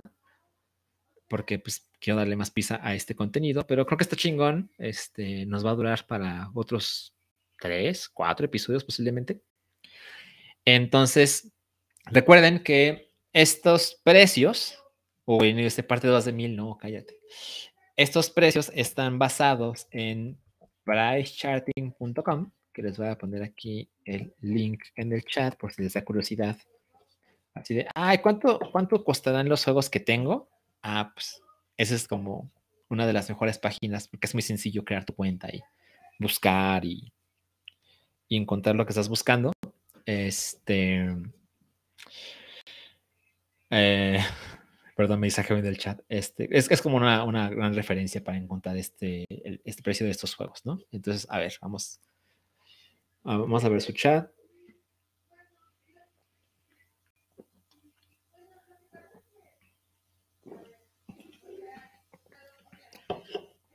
Dice de Niñasaurio, descansas así te queremos ya, me estoy tomando con más calmita. Y sí, por favor, los que se han llegado en los últimos minutos al episodio, por favor, dejen su like. Muy bienvenido. Muy agradecido. Entonces, miren, sin más, vamos con el número. Híjole, es que este va a ser un poco complicado porque es una cajota. Pero miren, el número 44 es Fire Emblem de 30 aniversario, lo cual es un caso curioso porque este juego costaba 5 dólares si lo comprabas digital, pero bueno, evidentemente el digital no es de la versión de la que estamos hablando, sino que estamos hablando de la versión especial física, que es esta. A ver, lo tengo que poner en la otra pantalla. Eh, ah, no tengo que invertir la, ¿Cuántas cosas? ¿Cuántas cosas? Video, mirror camera. A ver, a ver, ¿me confirman que ahí ya lo ven bien? Sí, ya lo ven bien, ¿no? Esa es la versión especial de Fire Emblem, Emblem 30 aniversario. Eh, una caja muy preciosa. Y este juego, una curiosidad es que es prácticamente el mismo juego que salió hace 30 años para el Famicom, únicamente en Japón. Y lo que hizo Nintendo fue, vamos a sacar el mismo juego, pero en inglés. Porque nunca había salido, había salido eh, en este lado, o sea, nunca había sido en el NES, solo en el Famicom. Y pues la edición especial es bastante preciosa y vale la pena que, que se los muestre. Ay, cuántas cosas. Bueno, ese es el librito. Espectacular. Legacy of Arcadia. Hasta por supuesto, otra cosa se puede esperar. Y este no trae un cartucho de Nintendo Switch como algunos se podrían imaginar, sino que trae un código para descargar el juego, así como si te hubieras comprado por 5 dólares. Este, pero este costó 60. Pero la diferencia es que pues, la, versión especial la caja y el libro. Trae un póster muy, muy curioso de Nintendo Power, que es este. Fire Emblem Shadow Dragon and the Blade of Light. Que por el reverso tiene. Ah, ya lo puse al revés. Tiene los tips básicos para empezar, porque pues, es un juego, es difícil de entrarle, tengo que aceptarlo. Y esto es la parte más interesante, que es como si el juego hubiera sido lanzado para el NES, ¿no? Tiene la caja con el mismo diseño gráfico. Aquí está, es el reverso. Y la última sorpresa. Ay, a ver. Es que uno que quiere cuidar las cosas. Y esas cosas no se dejan. A ver, perdónenme. Esto va a tomar más tiempo del que yo quisiera. Ahí está. Esto es la parte más cabrona del paquete. Y es. Esto es lo que trae en lugar del cartucho, que como se pueden dar, cuenta, evidentemente es emulando los juegos de NES. Y cuando lo quitas, en lugar de ser el cartucho de NES de plástico gris, es esto. Ahí se ve bonito. Que es una réplica. No, no creo que sea cristal, la verdad, pero es un plástico muy convincente. Que es como si fuera el juego de, de NES. Y tiene ahí su muy bonita ilustración. Es un sticker que está pegado en la parte trasera de la caja, me atrevo a decirle. Que bueno, no es una caja, pero ustedes me entienden. Entonces, bueno, es muy bonito. No tengo idea de qué tan limitado es. Eh, nunca, nunca investigué si iban a ser así, ya saben, 10.000 copias, yo qué sé. Eso, eso no lo averigüé. Pero bueno, eso es lo que pasó con Fire Emblem, la versión de colección del 30 aniversario. A ver, me están preguntando. Ah, ah, Jesús, Jesús, ¿qué? Jesús Márquez, ¿dónde compras esos juegos Salchi? En Amazon. Correcto, este, en Amazon, así de sencillo. Em, sí, sí es importante eh, poner atención y estar a la expectativa de a, ver a qué hora están disponibles para ser de los primeros, porque pues, como se pueden imaginar, no hay muchas copias. Eh, y hay que considerar que pues, Amazon tampoco trae tantas a México. Pero, pero sí, o sea, es, sencillo. O sea, este, me acuerdo dónde lo compré. Estaba yo en, saliendo del cine y me metí. Y ya lo compré desde el teléfono y asunto resuelto. No hay, no hay nada súper emocionante que contar en ese sentido. Entonces, miren, ya no sé guardarlo, pero bueno, luego lo resuelvo. Eh, bueno, a ver, voy a intentar otro poquito, en lo que ve el chat. Dice Kudan, estuvo en Amazon a unos 1.600 pesos aproximadamente. Ah, creo que sí, sí, algo así me suena razonable. Lo cual es como una locura porque esto costaba 60 dólares, entonces te debe costado como 1.200 pesos, más o menos. Entonces salió más caro de lo que debía, entre comillas. Pero bueno, este, como que siguiendo con, lo que les contaba, este juego hoy cotiza en 91.67 dólares. Entonces, si lo vemos a grandes rasgos, es como si hubiera incrementado su valor 50%, Desde que se lanzó para acá. Y se lanzó en 2000... Ay, ¿cuándo se lanzó? Ya no me acuerdo. Pero bueno, eso es lo que pasa con Fire Emblem. 30 eh, aniversario, edición de colección. Este, perdón, ese sí me va a tardar más en guardarlo porque luego se hace un desmadre. Eh, a ver, otra. Otro, otro comentario.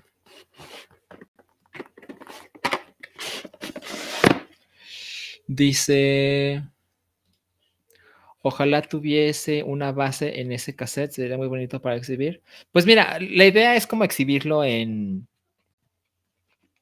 en, su cajita de, plástico negra que les mostré que dice Nintendo. Pero sí, entiendo tu punto. Em, aunque creo que se ve mejor si, lo, si le pones la fundita, ¿eh? no te debo decirlo. Ok, este fue el más, el más desmadre de mostrarles, porque la caja es grande y demás. Pero bueno, vamos con el que sigue. Eh, a ver, Sile Dunkel dice, Salchi bebé, salúdame. Hola, Sile Dunkel. Muchas gracias por estar aquí con nosotros. Seguimos siendo 100 personas. Muchas gracias a todos. Vamos con el que sigue. Llegamos hora 25, no lo puedo creer. A ver, ese es un caso curioso. The Simpsons Bart Nightmare para el Super Nintendo, que de hecho es lo que le da eh, eh, portada al thumbnail de esta noche. Es un juego que aquí, aquí pueden ver, es, la mejor imagen que encontré. Eh, es un juego que también salió para el Sega Genesis y, esa es la publicidad que, que encontré mejor tamaño. miren, esa es, mi copia. aquí se los voy a mostrar. Este juego claramente está en un mucho peor estado. O sea, sí tiene la caja, pero pues vean, ¿no? Y pues es que los juegos de Super Nintendo, como tenían esas cajas de cartón, o sea, no solo yo era un niño, sino que pues el cartón era pues, bastante frágil, ¿no? Entonces, este es de los juegos que tengo más madreados. Y además, hay que considerar que este juego no es, no, no llegó a mí siendo mío, sino que era de mi hermano. Pero bueno, se mudó de continente y me lo quedé, ¿no? Entonces, miren, ese es el manual de Acclaim. Que Acclaim hacía como 30 juegos por minuto en los 90. Y miren el reverso, hablando de juegos de Spider-Man y los X-Men, Terminator 2, y pues el manual está completo, pero pues, pues madreado. Muy madreado. Y el cartucho está en muy buen estado. Es el cartucho de Bart Nightmare. Ajá. Y saben, no tengo idea de por qué este juego es tan caro. No tengo ni idea. Este, Supongo que cuando se lanzó costaba unos, no sé, 50 dólares. Y ahora cuesta 97.25.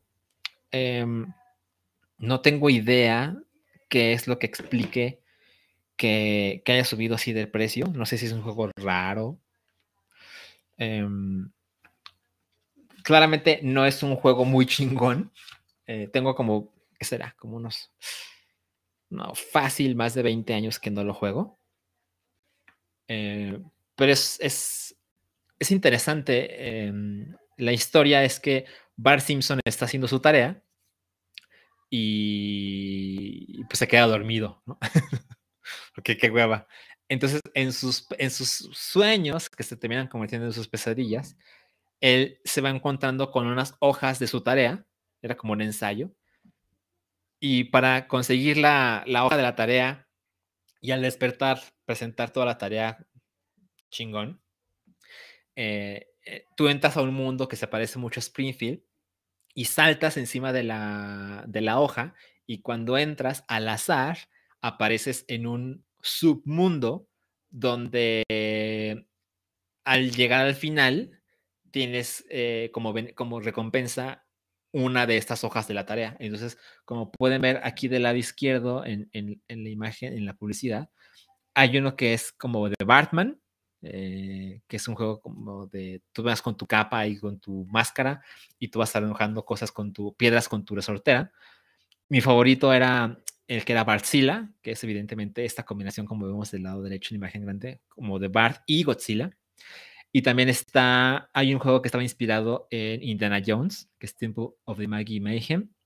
Hay otro juego que estaba poca madre, que era el de Tommy y Dali, que tú eras Tommy, según recuerdo, y tenías que, no, perdón, tú eras Bart pero, te enfrentabas a Tommy y Dali, y te atacaban como tan violentamente como en su caricatura. Entonces, era un juego, la verdad, era un juego muy difícil. Yo creí que era yo bastante malo por los videojuegos en aquel entonces, pero luego me di cuenta, crecí y, entendí a través del internet que no, lo que pasa es que el juego es bastante difícil, es torpe, pero tiene encanto y me atrevo a decir que en, el, en los 90, que es cuando este juego fue lanzado, de hecho fue lanzado en 1992, wow, eh, me atrevo a decir que mucha gente se atrevía a decir, es que se ve idéntico a la caricatura. Son cosas que pasaban en aquel entonces. Eh, entonces, eh, creo que una vez mi mano lo terminó, yo nunca lo pude terminar, em, pero sí pude ver el final. Y pues, creo que con eso era suficiente para mí en aquel entonces. A ver, vamos a ver eh, otro, otro chat antes de comentar aquí. DDT dice, ah, ¿qué pasa? Deberías firmarlos, Archie, para que valgan más. No, como crees? Evidentemente, si no pasa. Ah, J. Ángel Soria dice, es porque solo se puede jugar en SNES. No, ahí, está la caja del Sega Genesis. Hay más consolas donde se puede jugar, no es eso. A ver, pregunta Dikembe. ¿Cómo fue que empezaste a cuidar tanto tus juegos? Ya que se ve que empezaste desde muy morrito. Pues siempre cuido mis cosas. Ah, luego les, luego puedo mostrarles otras, mis revistas, por ejemplo. No mames, o sea, las cuido así. Están prácticamente nuevas, ¿no? Eh, aquí se puede ver mi colección, por ejemplo, y las tengo como en unos sobrecitos de plástico y todo. Y siempre he sido así. Em, hay ciertas cosas a las que, o sea, yo prácticamente cuido todo pero las cosas que me interesan, bueno, me pongo insoportable. Entonces, por eso, así de sencillo. Evidentemente, yo no pensaba hacer una colección, solo se fue dando, pero pues es que cuido mis cosas, ¿no?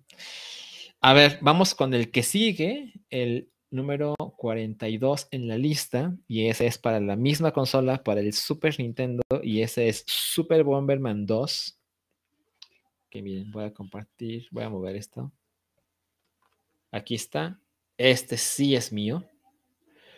Era de los pocos juegos compatibles con el adaptador multiplayer con el que podías podían jugar hasta seis personas. A ver, veamos. Ah, no me aparece aquí. Creo que eran seis personas. O sea, no, creo que eran cuatro, ¿verdad? Solo eran cuatro personas. Pero bueno, se convirtió en el estándar con Nintendo 64, pero para el Super Nintendo tienes que comprar el adaptador. Y este juego, bueno, este era muy espectacular para, para, el multiplayer principalmente. Recuerdo que, por supuesto, que tiene modo de historia, pero... Y estaba chingón, pero el multiplayer era lo que lo hizo legendario. Y también con su, no sé cómo se llama, su cajita en muy buen estado. Y me acabo de, encontrar que esta caja, no sé si lo pueden ver, ahí hay un número. ¿Qué será esto? Eso no se lo rayé yo. 6, 20, 70, 30. A lo mejor es un número en Guadalajara de aquella época. No lo sé. Pero bueno, alguien se atrevió a rayar eso. Entonces, bueno, no tengo mucho más que decir de Superman 2, solo recuerdo que me la pasaba poca madre. Era el juego ideal para cuando iban mis primos a la casa y era así como, ah, ¿y qué podemos jugar? Y este, eh, yo no tengo muchos juegos de Super Nintendo. Yo como que era demasiado niño y pues era difícil que me, me cumplieran todos mis caprichos, ¿no?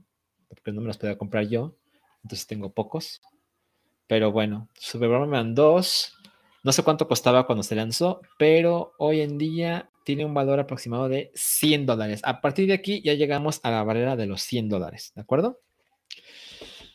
A ver, vamos a ver, dice Guineo, ¿conservas juguetes de tu infancia? Algunos, muy pocos, tiré la mayoría, no, no tiré la mayoría, regalé la mayoría porque ya era muy ridículo que yo los tuviera, considerando que en mis manos era un desperdicio, ¿no? No hacen feliz a nadie.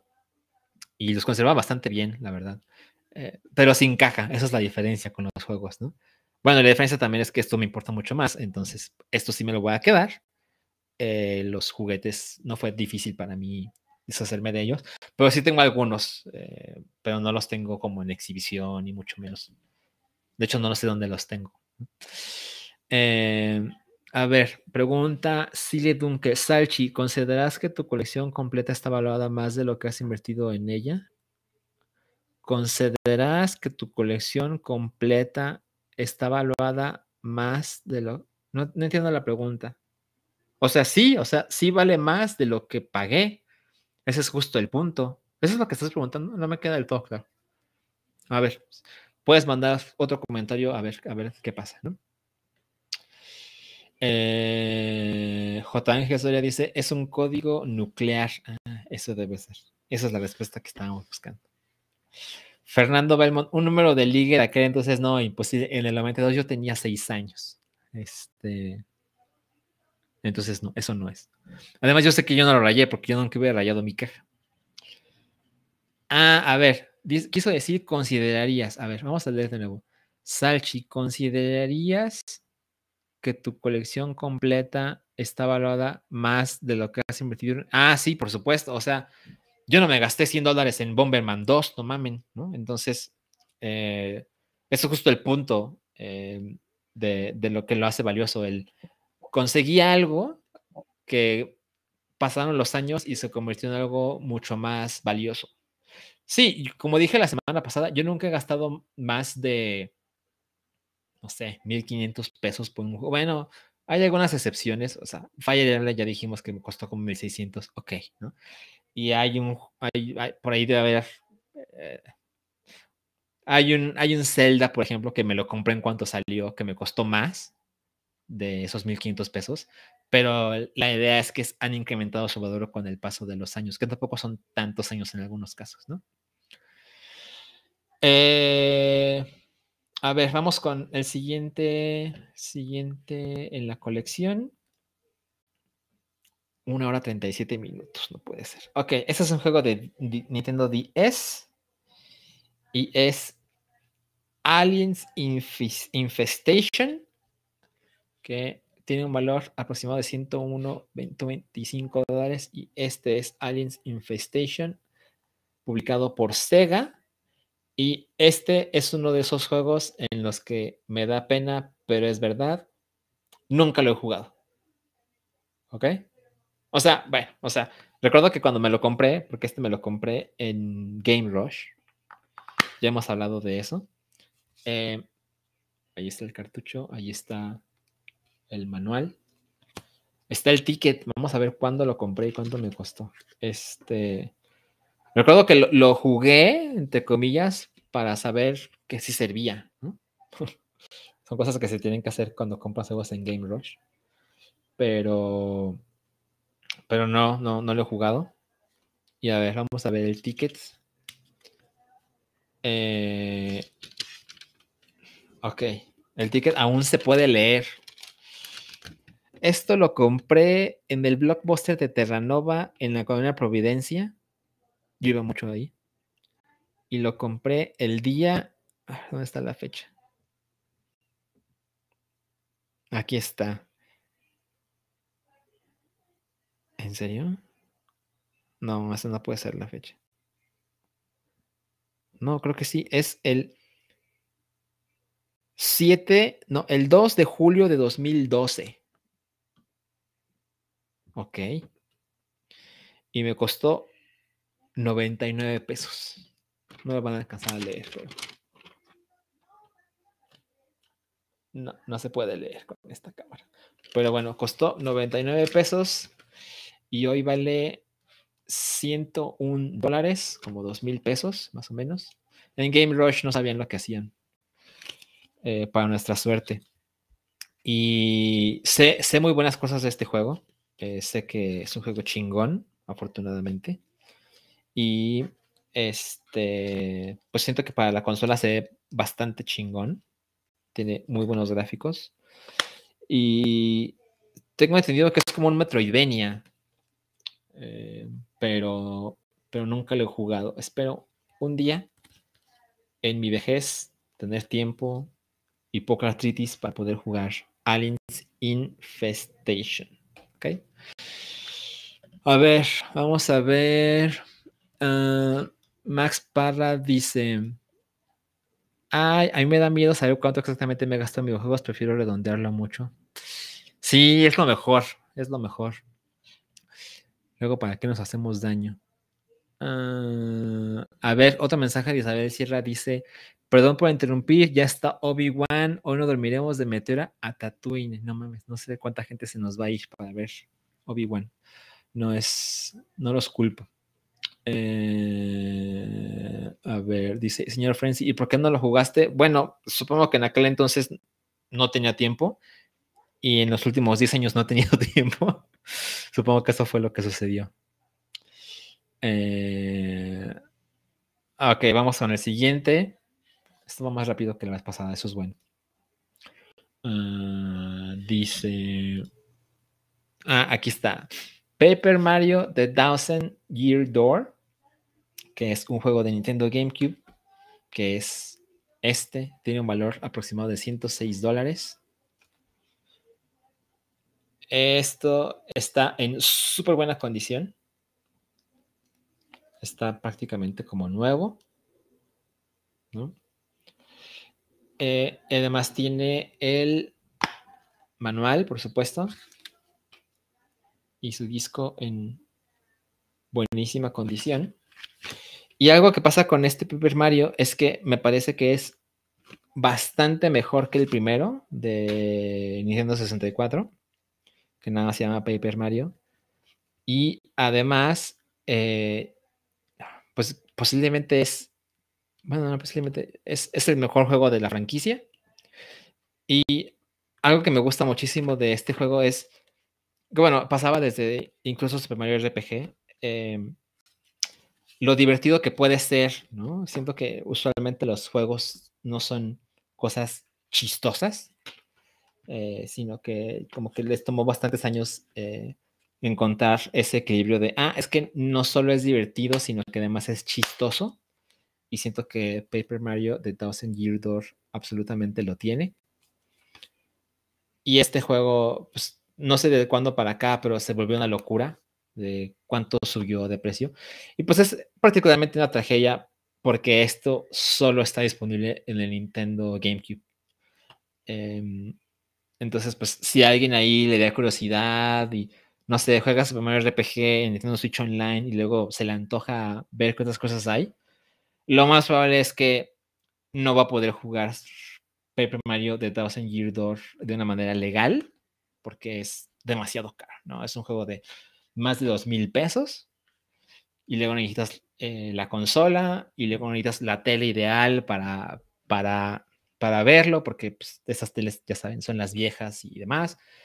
Entonces es complicado y seguramente hay mucha gente que se está perdiendo ese juego que es muy, muy, muy chingón, ¿no? A ver, vamos a ver. Este. Isabel Sierra dice: no, Salchi, terminamos meter y luego vamos a Totuni. Muchas gracias. Yo ahora que vamos a terminar, ah, ya mejor ni les digo, porque creo que va a durar más que el episodio pasado. Em, a ver, Cristian Hernández dice, por fin un juego que también tengo. Ah, mira. tampoco llevamos tantos, apenas vamos en el número 40, o sea, 10, 10 que no tenías, 9 que no tenías, ¿no?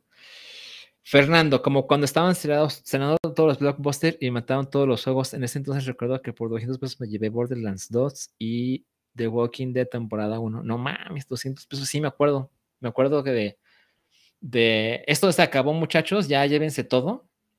Y creo que, creo que no fui, porque para ese entonces creo que ya tenía las cosas que iba a conseguir en esa clase de tienda. Entonces no, no quise iniciar. César García, ¿cómo lo haces para, hacer, para que se vea bien el plástico de la caja? Mis juegos de GameCube los cuidé mucho y no se ven así. No sé, ah, porque tampoco crean que tengo un cuidado así extremo. Em, no sé, a lo mejor la diferencia es que, eso sí lo puedo decir, donde yo tengo mis juegos, en el inmueble no, no reciben luz solar intensa, directa. Entonces, supongo que eso puede influir. No lo sé, a ver, vamos con el siguiente en la lista y es, ese es un caso especial porque no es un The Legend of Zelda Skyward Sword, este, digamos, habitual. Este juego fue lanzado en 2011, en los últimos momentos del Nintendo Wii, sino que esta copia que tengo También tiene el CD de música del 25 aniversario de la franquicia. Eh, y aquí está el disco del juego de Wii. Y por supuesto tiene el manual. Aquí está el manual. Este es un manual a color, cosa que ya no era usual. Y tiene aquí su librito de, del 25 aniversario de la franquicia, de la, de la sinfonía. Que de hecho fui, fui con Densho a ver el concierto de Zelda. Y estuvo muy bonito nuestro date. Pero además, algo que hace más caro, diagonal valioso a este juego es que lo compré en esta caja. Que bueno, es una caja muy preciosa, la verdad. Y es que esta caja, como se pueden dar cuenta en el frente, también trae el Wiimote dorado. Que bueno, ya saben cómo soy yo, o sea, seguro me lo iba a comprar, pero además era buena idea comprarlo porque este Wiimote es el que trae el Wiimote, el Wii Plus. ¿Sí es Wii Plus? No, se llama diferente. Ah, Wii Remote Plus. Que es que tiene una tecnología más avanzada para mejorar su reconocimiento en el movimiento. Ok. Entonces, pues ven, está en muy buen estado el Wiimote dorado. Y es que yo no tenía el adaptador, que era una cosa aquí horrible que le conectabas abajo del Wiimote para que tuviera la tecnología del Wiimote Plus. Este ya lo trae integrado y era, bueno, este juego requiere que tengas esta tecnología en tu control. Y como yo no había comprado el adaptador, pues esto era como una gran solución, ¿no? El, bueno, pues te lo vendemos, además es dorado, Además tiene el escudo de, la, el escudo de Hyrule. Y ya estás listo para jugar Skyward Sword, ¿no? Entonces, no recuerdo cuánto pagué por esto. Recuerdo que lo, reservé en un, en un Game Rush de la Condesa. Yo viví en Ciudad de México. Eh, y no recuerdo cuánto pagué por él pero, pero pagué menos de los 107 dólares que, vale ahora. Estoy absolutamente seguro. Y de hecho, aparte del desmadre, cuando relanzaron Skyward Sword ahora para Nintendo Switch, la gente se quejaba de no mames, pero ¿cómo es posible que ahora cueste más que cuando se lanzó originalmente con el Wiimote? Pues, pues, pues sí, ¿qué les digo? Esas cosas nos pasan. Pero bueno, ya saben que yo no me quejo. A ver, vamos a ver el chat. Mm, mm, mm, a ver, dice Gurineo. En ese remate de Blockbuster me arrepiento de no haber comprado el Kid de 3, 3DS nuevo en 250 pesos. No mames, no mames, sí te viste muy mal. Eh, a ver, dice Hugo otra vez. Ese Zelda sí lo tengo, el control nunca lo sé, pero ¿cómo? Ah, o sea, supongo que tenías otro control con el Wiimote Plus y no hubo necesidad de usar el control dorado, entiendo. Eh, eh, eh, dice Gabref AP. Ay, es la clase de cosas que luego digo, madres, pues qué tanto he dicho en el internet. Fue cuando conociste a Gus Rodríguez, ¿no? Exacto, en ese concierto de Zelda eh, puedo contar rápidamente la historia. Estaba, o sea, este, terminó y a lo lejos vi que estaba Gus tomándose fotos con la gente. Y yo, pues nunca he sido la clase de persona de, ah, yo quiero mi foto, ¿no? O mi autógrafo. Yo estaba así de, no, pues si se puede, pues bueno, y si no, no pasa nada. Pero sí estaba yo interesado, tengo que decirlo. Y, había tanta gente eh, formada para tomarse la foto con Gus que dije, ay, no. Eh, ya lo vi de cerquita y con eso tengo, ¿no? Pero pues ahí estaba Densho y se acercó a saludar a Gus y se saludaron muy afectuosamente. Y en algún momento me hace Densho así como, ven, ven, ven, ven, ven, y ya. Este, mi, mi, mi, me sentí privilegiado de tener el contacto directo y entonces nos tomaban la foto, que ahí la, la subí a Facebook, así de vieja la foto. Estará en Instagram, no lo sé. Eh, pero bueno, tengo mi foto con, con Gus, Rodríguez el día del concierto de Zelda. Y pues, tipazo, ¿eh? Tiene, tiene una energía diferente ese, ese, ese muchacho. Sí, una persona muy especial. Eh, a ver, dice video. Gracias al chip, gracias a ver sin capa, ya descargué todo Bioshock y hasta descargué el Symmetry con descuento. Gracias. Ah, pues ya sabes. Vean Meteora y habrá juegos gratis de vez en cuando que no les voy a dar yo. Eh, ah, esa es una pregunta interesante. Dikembe, ¿tienes algún firmado? ¿Crees que subirían de precio por una firma de Miyamoto o Onuma? Sí, pero se los muestro la próxima semana. Eh, sí tengo un juego firmado por, por alguien que hizo el juego. Eh, y por supuesto que esas cosas eh, suben de precio en ese instante, absolutamente. O sea, sobre todo el día que se mueran. O sea, el día que se muera Miyamoto, cualquier cosa que haya firmado, así si te firmó un tazo, ese tazo vale mucho más, ¿no? Entonces se pueden imaginar si te firmó un, no sé, un cartucho de Zelda dorado, un Ocarina of Time dorado, eh, un 3DS de Zelda, de Mario, todas esas cosas por supuesto que valen más, es, es innegable, es, es una obviedad. Eh, según recuerdo, dice Casiel, eh, ese Zelda costaba 1300 pesos con el control, no mames, 1300 pesos, wow. O sea, ahora el control vale esos 1300 pesos, no, vale más. En fin. Eh, Jorge Segura dice: Hace años me prestaron el juego para jugarlo por primera vez y que me voy dando cuenta que era compatible con mis Wiimotes, me tuve que comprar uno para poder jugarlo. Chale, qué mala suerte. Miren, aquí está Alan Vélez, no, muchas gracias. En esos remates de Blockbuster conseguí un Zelda Oracle of the Ages con caja y todo como en 350. No mames. No mames, pinche ofertón. Qué chingón. Em, a ver, Max Parra dice: Salchi, hablando de fotos autógrafos, si en la calle te encuentras a un seguidor de Diagonal Fan, ¿sí se te puede pedir una foto o no es algo que te guste mucho? No, por supuesto que se puede, solo hay que considerar ciertas cosas, o sea, eh, digamos el modo y el lugar, ¿no? O sea, si es en un funeral, pues no mames, ¿no? Ahí no. Pero si estoy así en la calle menseando, ¿no? En un centro comercial, sí, por supuesto, claro. Me he encontrado últimamente más a gente que me reconoce en el cine, que pues bueno, es a donde más voy cuando no estoy en mi casa. Entonces, este, bien, bien, bien. A, mí me gusta que me reconozcan y les pregunto cómo se llaman y de dónde me conocen y esa clase de cosas. O sea, por supuesto que se puede. De hecho, feliz, feliz lo hago. A ver, vamos con el siguiente.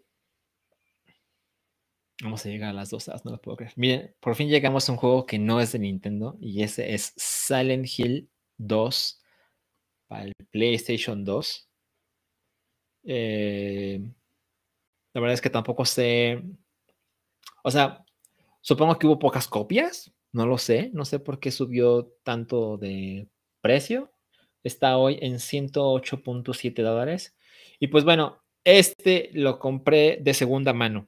Entonces, este no tiene las mejores condiciones. O sea, está bien, ¿no? Está bien, pero claramente no está como los que siempre han sido míos. Incluso el plástico se siente como, pues, no tan chingón, digamos. Pero, eh, pues tiene, está completo, ¿no? Tiene el disco y tiene el manual. Y este lo jugué en mi PlayStation 3 entonces, pues, miren el manual. Este manual también es a color. Y vean el reverso del, manual. Metal Gear Solid 2 Sons of Liberty. Qué bueno, no mames. Ese juego en ese año era por mucho el juego más esperado del año. Y pues bueno, yo adoro Silent Hill 2. Y como se pueden dar cuenta, o sea, tengo bastantes juegos de, Xbox y de PlayStation, pero por lo general no son una locura sus precios, o sea, más que sea una cosa realmente rara o limitada. este, los juegos de, de, Xbox o de PlayStation por lo general no suben tanto su costo. Tengo entendido que hacen muchas copias y como que si lo querías, lo conseguiste. Y siento que eso es parte de, de lo que hace que los juegos no, son, no sean tan costosas con el paso del tiempo. A diferencia de Nintendo que claramente hace como que tiene un, un control más estricto con el catálogo, ¿no? Como que dice, bueno, vamos a vamos a vender tantas, pues hago tantas. Y si se me acaban, qué chingón, hago otras tantas, pero no demasiadas. Y eso hace que a grandes rasgos la existencia del stock esté más controlado. Eh, entonces, miren, nos tomó 38 posiciones llegar al primer juego que no es de Nintendo y spoiler no va a haber muchos. Entonces, a ver, vamos con el que sigue. Este es. Ok, este es un juego que he comprado tres veces. Pero esa es exclusivamente la versión del Nintendo GameCube. Es The Legend of Zelda The Twilight Princess, versión para GameCube. Este es el más caro de los tres, porque pues, quien haga memoria. Este juego se lanzó primero para Nintendo Wii eh, que así me lo compré primero. Y luego, dos meses después, salió la versión de GameCube, que es como la primera que habían prometido. Y Nintendo quiso cumplir eso así de, bueno, te compraste un GameCube para jugar Twilight Princess. Ok, lo sacamos para Wii, pero te hicimos una promesa y lo vamos a sacar para Nintendo GameCube también, pero después. Eh, entonces yo no aguantaba las ganas, entonces este según recuerdo, me compré la versión de Wii. ¿Cómo le hice? Ah, no recuerdo bien. Primero me compré la de Wii, sí, sí, sí, recuerdo. Y luego me compré la de GameCube, que pues la verdad es que lo disfruté más en, GameCube, porque siento que los controles de, Wii aún no estaban suficientemente refinados para todas las Princess. Y años después me compré este juego en la versión HD para Nintendo Wii U. Entonces, para pronto, lo compré tres veces. Entonces, siempre digo lo mismo cuando hablo de Twilight Princess. Cuando alguna vez algo pasa y tengo menos dinero de que yo quisiera, me acuerdo de Twilight Princess y digo, bueno, compraste el mismo juego tres veces, ¿no? Entonces supongo que eso explica ciertos, ciertas deficiencias, ¿no? Miren también el, el, manual a color, qué bárbaro. Y me atrevo a decir que esta es la versión pura de, de Twilight Princess, porque eh, el mundo no está espejeado, como hicieron con, con la versión de Wii. Aquí Link sí es zurdo, por ejemplo. Entonces, pues es como la versión del director, ¿no? Algo por el estilo. Em, y bueno, también hablando de juegos esperados, bueno, lo que pasó con este Zelda fue una cosa épica. Eh, esta idea de, sí, ahora, ahora Zelda ya es de nosotros los señores.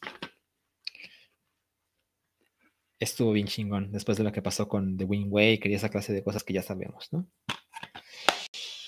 En fin, a ver, vamos, a, vamos con el chat. Este. Alan Vélez dice, ay, ah, chinga, ay, ¿qué hago? Dice, ay, ¿cuál será tu juego más caro? No, pues estamos muy lejos, estamos en la posición 37 y vemos, imagínense, este, aún falta rato para llegar, pero, pero sí está cabrón, yo tengo que decir que sí está cabrón. Ya llegaremos, ya llegaremos. Eh, a ver, dice Jorge Segura. Mi copia de Twilight Princess de Cubo la conseguí porque un camarada le iba a tirar a la basura. No mames, pero se acordó que me gustan los Nintendo y me lo regaló. No mames. ¿Por qué la gente tira estas cosas? No, no lo entiendo. Pero bueno, yo sé que esas cosas suceden. Exacto, Alan Vélez dice, la gente se rompió las manos en aplausos cuando Miyamoto sale con su espada y su escudo. Sí, este, yo evidentemente no estuve en ese 3 porque nunca estuve en una 3 y seguramente nunca estaré en una 3, pero ese video de cómo estaba la gente reaccionando, no mames, o sea, se contagia muy cabrón la emoción de, no mames, haber estado ahí, ¿no? Qué cosa más cabrona. Eh, ok, dice Román Reigns. Alguien que tiene una consola autografiada por la chilindrina. ¡Wow! ¿Qué consola? O sea, hay una razón que, que, que justifique que la chilindrina haya firmado esa consola. En fin, supongo que si te encuentras la chilindrina y traes tu copia del Chavo Card, pues sí tiene sentido que te la firme, ¿no? Pero, pero de otro modo, no entiendo. Ok, dice Sentley. Alan Garcés, buen día. Yo tengo un 360 autografiado por Olayo Rubio. What the fuck, what the fuck. Eh, ¿Dónde ranqueas los precios? Bueno, este ya lo mencioné, pero lo repito, Sebastián, es en pricecharting.com. Eh, es más, te voy a poner aquí el, sitio porque pues, no me cuesta nada. Ahí va. Ahí, pricecharting.com. Ahí está. Eso es como donde yo consigo esos precios. Y es una fuente muy confiable. Tiene un catálogo muy grande y es fácil de usar. Entonces, a ver, vamos con el siguiente. Eh, el siguiente en la lista. Recuerden, hoy terminamos en el 35, entonces estamos muy cerca. Es, el número 36 es Advance Wars de, Game Boy Advance, que bueno, ya se los he mencionado. Em, ya, ya, ya les he dicho lo mucho que adoro este juego.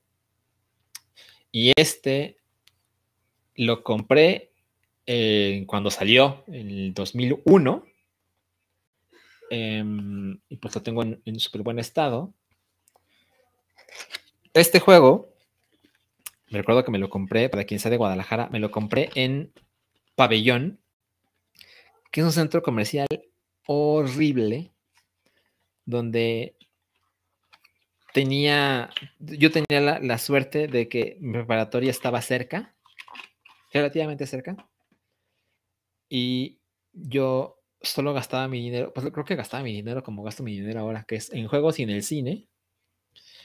Entonces, como ese, ese centro comercial tenía un cine eh, que era bastante moderno para la época, entonces yo iba con, relativa frecuencia a, a Pabellón, donde había un mix-up, un cine una tienda de juegos, eh, sobre todo eran juegos de PC, y de vez en cuando tenían juegos de, consola, y ahí fue donde compré Advance Wars.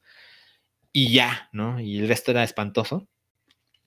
Y este, entonces tengo este juego hace 21 años, o sea, esta misma copia hace 21 años. Y pues bueno, ya hice un episodio. Para, el que se acaba de enterar que existe Meteora, hay un episodio que prácticamente se lo dediqué a Advance Wars. Eh, y pues bueno, a lo mejor le puede interesar. Entonces, sí, y miren, o sea, la cajita, o sea, tengo todo. De Freak. Em, yo, yo, creo que ese es de los juegos que, que tengo más, más tiempo conmigo y que está en un mejor estado, porque ya vieron cómo tengo el de Super Nintendo, por ejemplo, pues también la caja no, no, ayudaba mucho, pero, pero sí claramente está en otro estado. A ver, entonces ya terminamos con Advance Wars. Este juego el día de hoy tiene un valor aproximado de 110 dólares y este costó, costaban 40, ¿no? Los juegos de Game Boy Advance, según recuerdo. Entonces ya va más o menos al triple de su valor. A ver, vamos a ver mensajes en el chat. ah, ah esa es una pregunta curiosa. Pregunta Roman, ¿va a dar lo mismo el Silent Hill 2 edición Greatest Hits? No, los juegos de Greatest Hits siempre valen menos, absolutamente siempre. Ah, Alan Vélez, las bolsitas, sí, así de mamón. Uy, no, no me faltas el respeto. Yo ¿Estudiaste en el Ciencias? No, no, no, no, no, no, no, no, no. Yo estudié en la preparatoria 7 de la Universidad de Guadalajara. Entonces te digo, ¿se ve que sabes de qué estás hablando? No, mi preparación no estaba tan cerca, pero digamos que estaba entre mi casa y la escuela, ¿no? Entonces, para mí era muy sencillo desviarme, irme al cine y luego irme a perder el tiempo como un preparatoriano común y corriente y luego me iba a mi casa. Hugo Irineo, ¿cuál fue el último juego de Game Boy Advance que compraste? No, perdón, de Game Boy Advance, de Game Boy que compraste, o sea, cualquier Game Boy, eso es fácil de responder porque hace como tres meses me compré eh, F-Zero Legend. Me lo compré para Game Boy Advance en perfectas condiciones, por supuesto de segunda mano, pero prácticamente como nuevo. Y no tengo duda de que es el juego más reciente que he comprado de Game Boy. ¿no? Eh, Roman Reigns. Yo tengo Breath of the Wild de Wii U. ¿Creen que en unos años aumente su valor? Sí, absolutamente sí. Porque es una, es una es un juego muy deseado en una consola que fue un fracaso. Y esa combinación de cosas hace que los, los costos se disparen. O sea, por supuesto que es mucho más fácil conseguir Breath of para Nintendo Switch, pero, pero un coleccionista estaría mucho más interesado en la versión de Wii U por ser rara que la versión de Nintendo Switch, aunque la de Switch sea superior, porque nada importa la calidad, sino la rareza.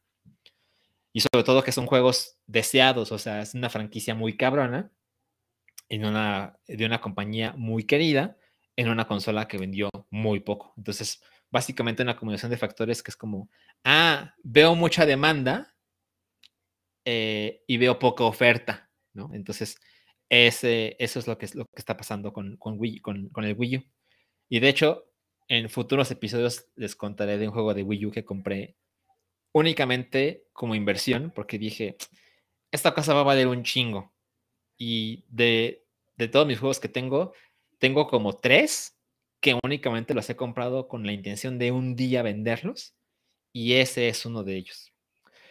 En fin, eh, hemos llegado al 35 de la lista y es el último por hoy. Y es justo un juego de Zelda. Que miren, este es un Player Choice, este vale menos. Y este es de Zelda Link to the Past, que incluye la versión de Four Swords. Curiosamente, bueno, aquí está el reverso, miren, también tiene su plastiquito. Curiosamente, yo eh, nunca había jugado A Link to the Past en un Super Nintendo.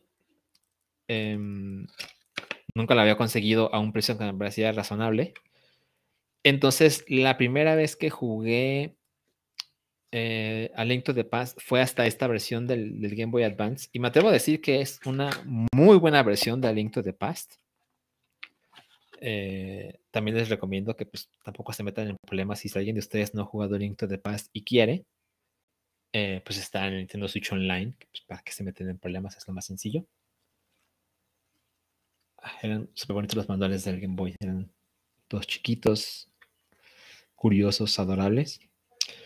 Y este, la publicidad, miren, cuando, del Nintendo 10 Lite. Y anunciaban New Super Mario Bros. y Animal Crossing y Nintendox, ¿ok? Y este es el cartucho igual con su bolsita mamona. Y yo, como, como se pueden dar cuenta, yo jugué primero eh, Ocarina of Time y luego jugué, o sea, mi primer Zelda ever fue Link's Awakening, pero solo lo jugué un poquito porque era de un amigo en la primaria que tenía un Game Boy, así el tabique, y, tenía Zelda y nos lo prestaba, así literal cinco minutos en el recreo. Y evidentemente no sirvió de nada porque en cinco minutos no entendía nada.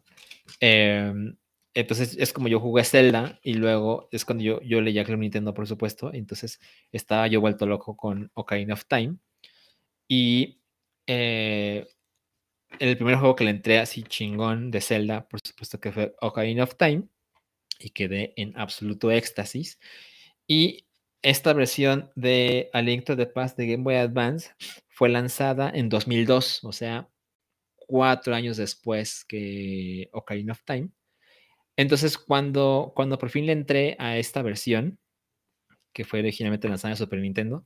Recuerdo que jugué a Link to the Past y dije, no mames, qué juego tan cabrón, porque me di cuenta, entendí en, en reversa, que Ocarina of Time era a Link to the Past en 3D.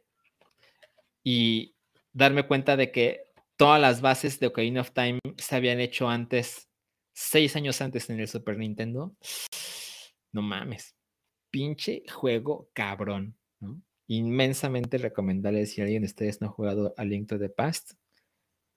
Juego eterno, me atrevo a decir. O sea, van a pasar los años y nunca se va a ver viejo y nunca va a dejar de estar poca madre. Entonces, le tengo muchísimo cariño a, Link to the Past. A ver, por fin llegamos a el número 36. Ah, no, esperen, ¿hay uno más hoy?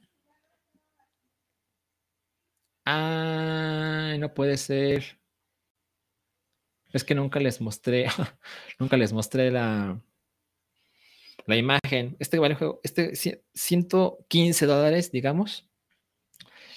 Eh, y es el número 35 de la lista. Es el último que vamos a mencionar por el día de hoy. A ver, entonces vamos con el chat antes de despedirnos. Ah, a ver. César García, jaja, espero algún día valga mucho más, mucho Star Fox Zero y Xenoblade X. Yo creo que sí, porque además esos juegos son exclusivos de una consola que fue un fracaso, insisto, y como no han sido lanzados en ninguno, en el Nintendo Switch, por ejemplo, si alguien quiere jugar Star Fox Zero o Xenoblade X, dirigido a un Nintendo Switch, perdón, un Nintendo Wii U, entonces esa combinación de factores hace que los precios se eleven dramáticamente. Alan Esquivel dice, Breath of Wild lo tengo dos veces, el segundo lo compré en Liverpool a 250 pesos por no dejarlo solito. Yo no hice eso, pero yo hubiera hecho la misma tontería. Em, a ver, veamos. Jaciel Hernández. Ay, ¿Esas bolsitas ya, venden en los juegos o tú se las agregaste después? No, ya venían. Creo que eres muy joven, Jaciel, porque hasta suena que nunca has visto un, cartucho de Game Boy Advance, pero cuéntanos tu edad. Digo, no pasa nada. No lo tomes a burla de ningún modo. No, pero esas bolsitas ya venían. El mundo era muy diferente. Em, ah, ah, ah, ah, dice Fernando, sí, se me olvidó poner la imagen. Soy un idiota. Es muy tarde. J. Ángel Soria dice: Gracias, Alchi, por tu tiempo. Estuvo muy chido el podcast. No, pues gracias a ustedes por verlo. Ya casi vamos, ya casi nos damos, por fin. A ver, siguiente slide. Eh, qué chingón que aquí está. No sé si aquí sigue Alan Vélez, pero bueno. El, recordatorio de, por favor, denle follow a em, Retroamor MX en Instagram, que es el, el changarro de el Alan Verde quien cumplió su promesa muy pronto y mandó gratis el Game Boy Advance tuneado, que se ganó uno de los primeros 500 seguidores de, esa cuenta de, Instagram. Entonces, este, yo, yo ya le dije a Alan, ah, miren, yo lo tengo aquí. Mira, este es el Game Boy Advance que te voy a mandar. Alan Vélez. Este es mi Game Boy Advance que compré en 2001 porque le voy a pedir que le ponga la, la, luz detrás de la pantalla, porque a mí me gusta mucho la forma del, del, Game Boy Advance original. O sea, tengo mi Game Boy Advance SP, que me gusta mucho, pero les decía que mis manos ya crecieron y siento que esta es una versión más cómoda. Entonces, eh, la invitación a que sigan a Retromor MX en Instagram para, para, para que le compren cosas al muchacho que tiene una familia que alimentar. Y miren, si me preguntan qué juego tengo aquí, es Driver de Game Boy Color, que ya les he mencionado lo mucho que me gusta Driver, sobre todo el, juego, el primer juego de PlayStation me gusta un chingo, tanto que me compré el de Game Boy Color y está poca madre. Pinche juego chingón. Este, este, este me lo compré, se lo compré a, a un, a un güey por Mercado Libre que me lo dio como en 50 pesos. Entonces no tengo la caja, ni mucho menos. pero, pero me gusta mucho, muy recomendable. Este, a ver, ya respondió Jaciel, dice, tengo 24, wow, pero nunca tuve en Game Boy, claro, y los pocos juegos que me tocó ver siempre los vi sueltos, sí, por supuesto, ¿no? Hablando, les dije, el promedio de gente que ve Meteora, bueno, Jaciel está muy por debajo, pero muy bienvenido, Jaciel. Muchas gracias por estar aquí. A ver, entonces llegamos a la penúltima, al penúltimo slide, exacto. Eh, ya nos vamos, es el recordatorio, la invitación a que escuchen del Hype, que es el podcast de cultura popular, sobre todo cine y televisión, que tengo con Rui y con Cabri y con Wookie. Todos los jueves a las 7, entonces súper, súper invitados. Tengo la sensación de que aquí todo mundo sabe que existe el Hype, eh, pero bueno, no está de más la invitación, ¿no? Eso me parece. Y por fin, no lo puedo creer, hemos llegado a el final. Hugo Guineo ya se va a su avión, ya se acabó, Hugo viste todo, no lo puedo creer. Gracias a todos por estar eh, un episodio más eh, conmigo, el episodio 10 de Meteora. Nos vemos el próximo jueves, donde estaré contándoles la tercera parte de mi colección. Eh, de juegos más caros, más lo que sucede en la semana. No puedo creerlo. Otra vez duró dos horas 16 minutos. Ay, bueno, gracias a todos por acompañarme. Nos vemos la próxima semana y disfruten eh, Obi-Wan, que seguramente mucha gente se va a ir a Obi-Wan. Entonces, bueno, gracias y hasta luego. Bye bye.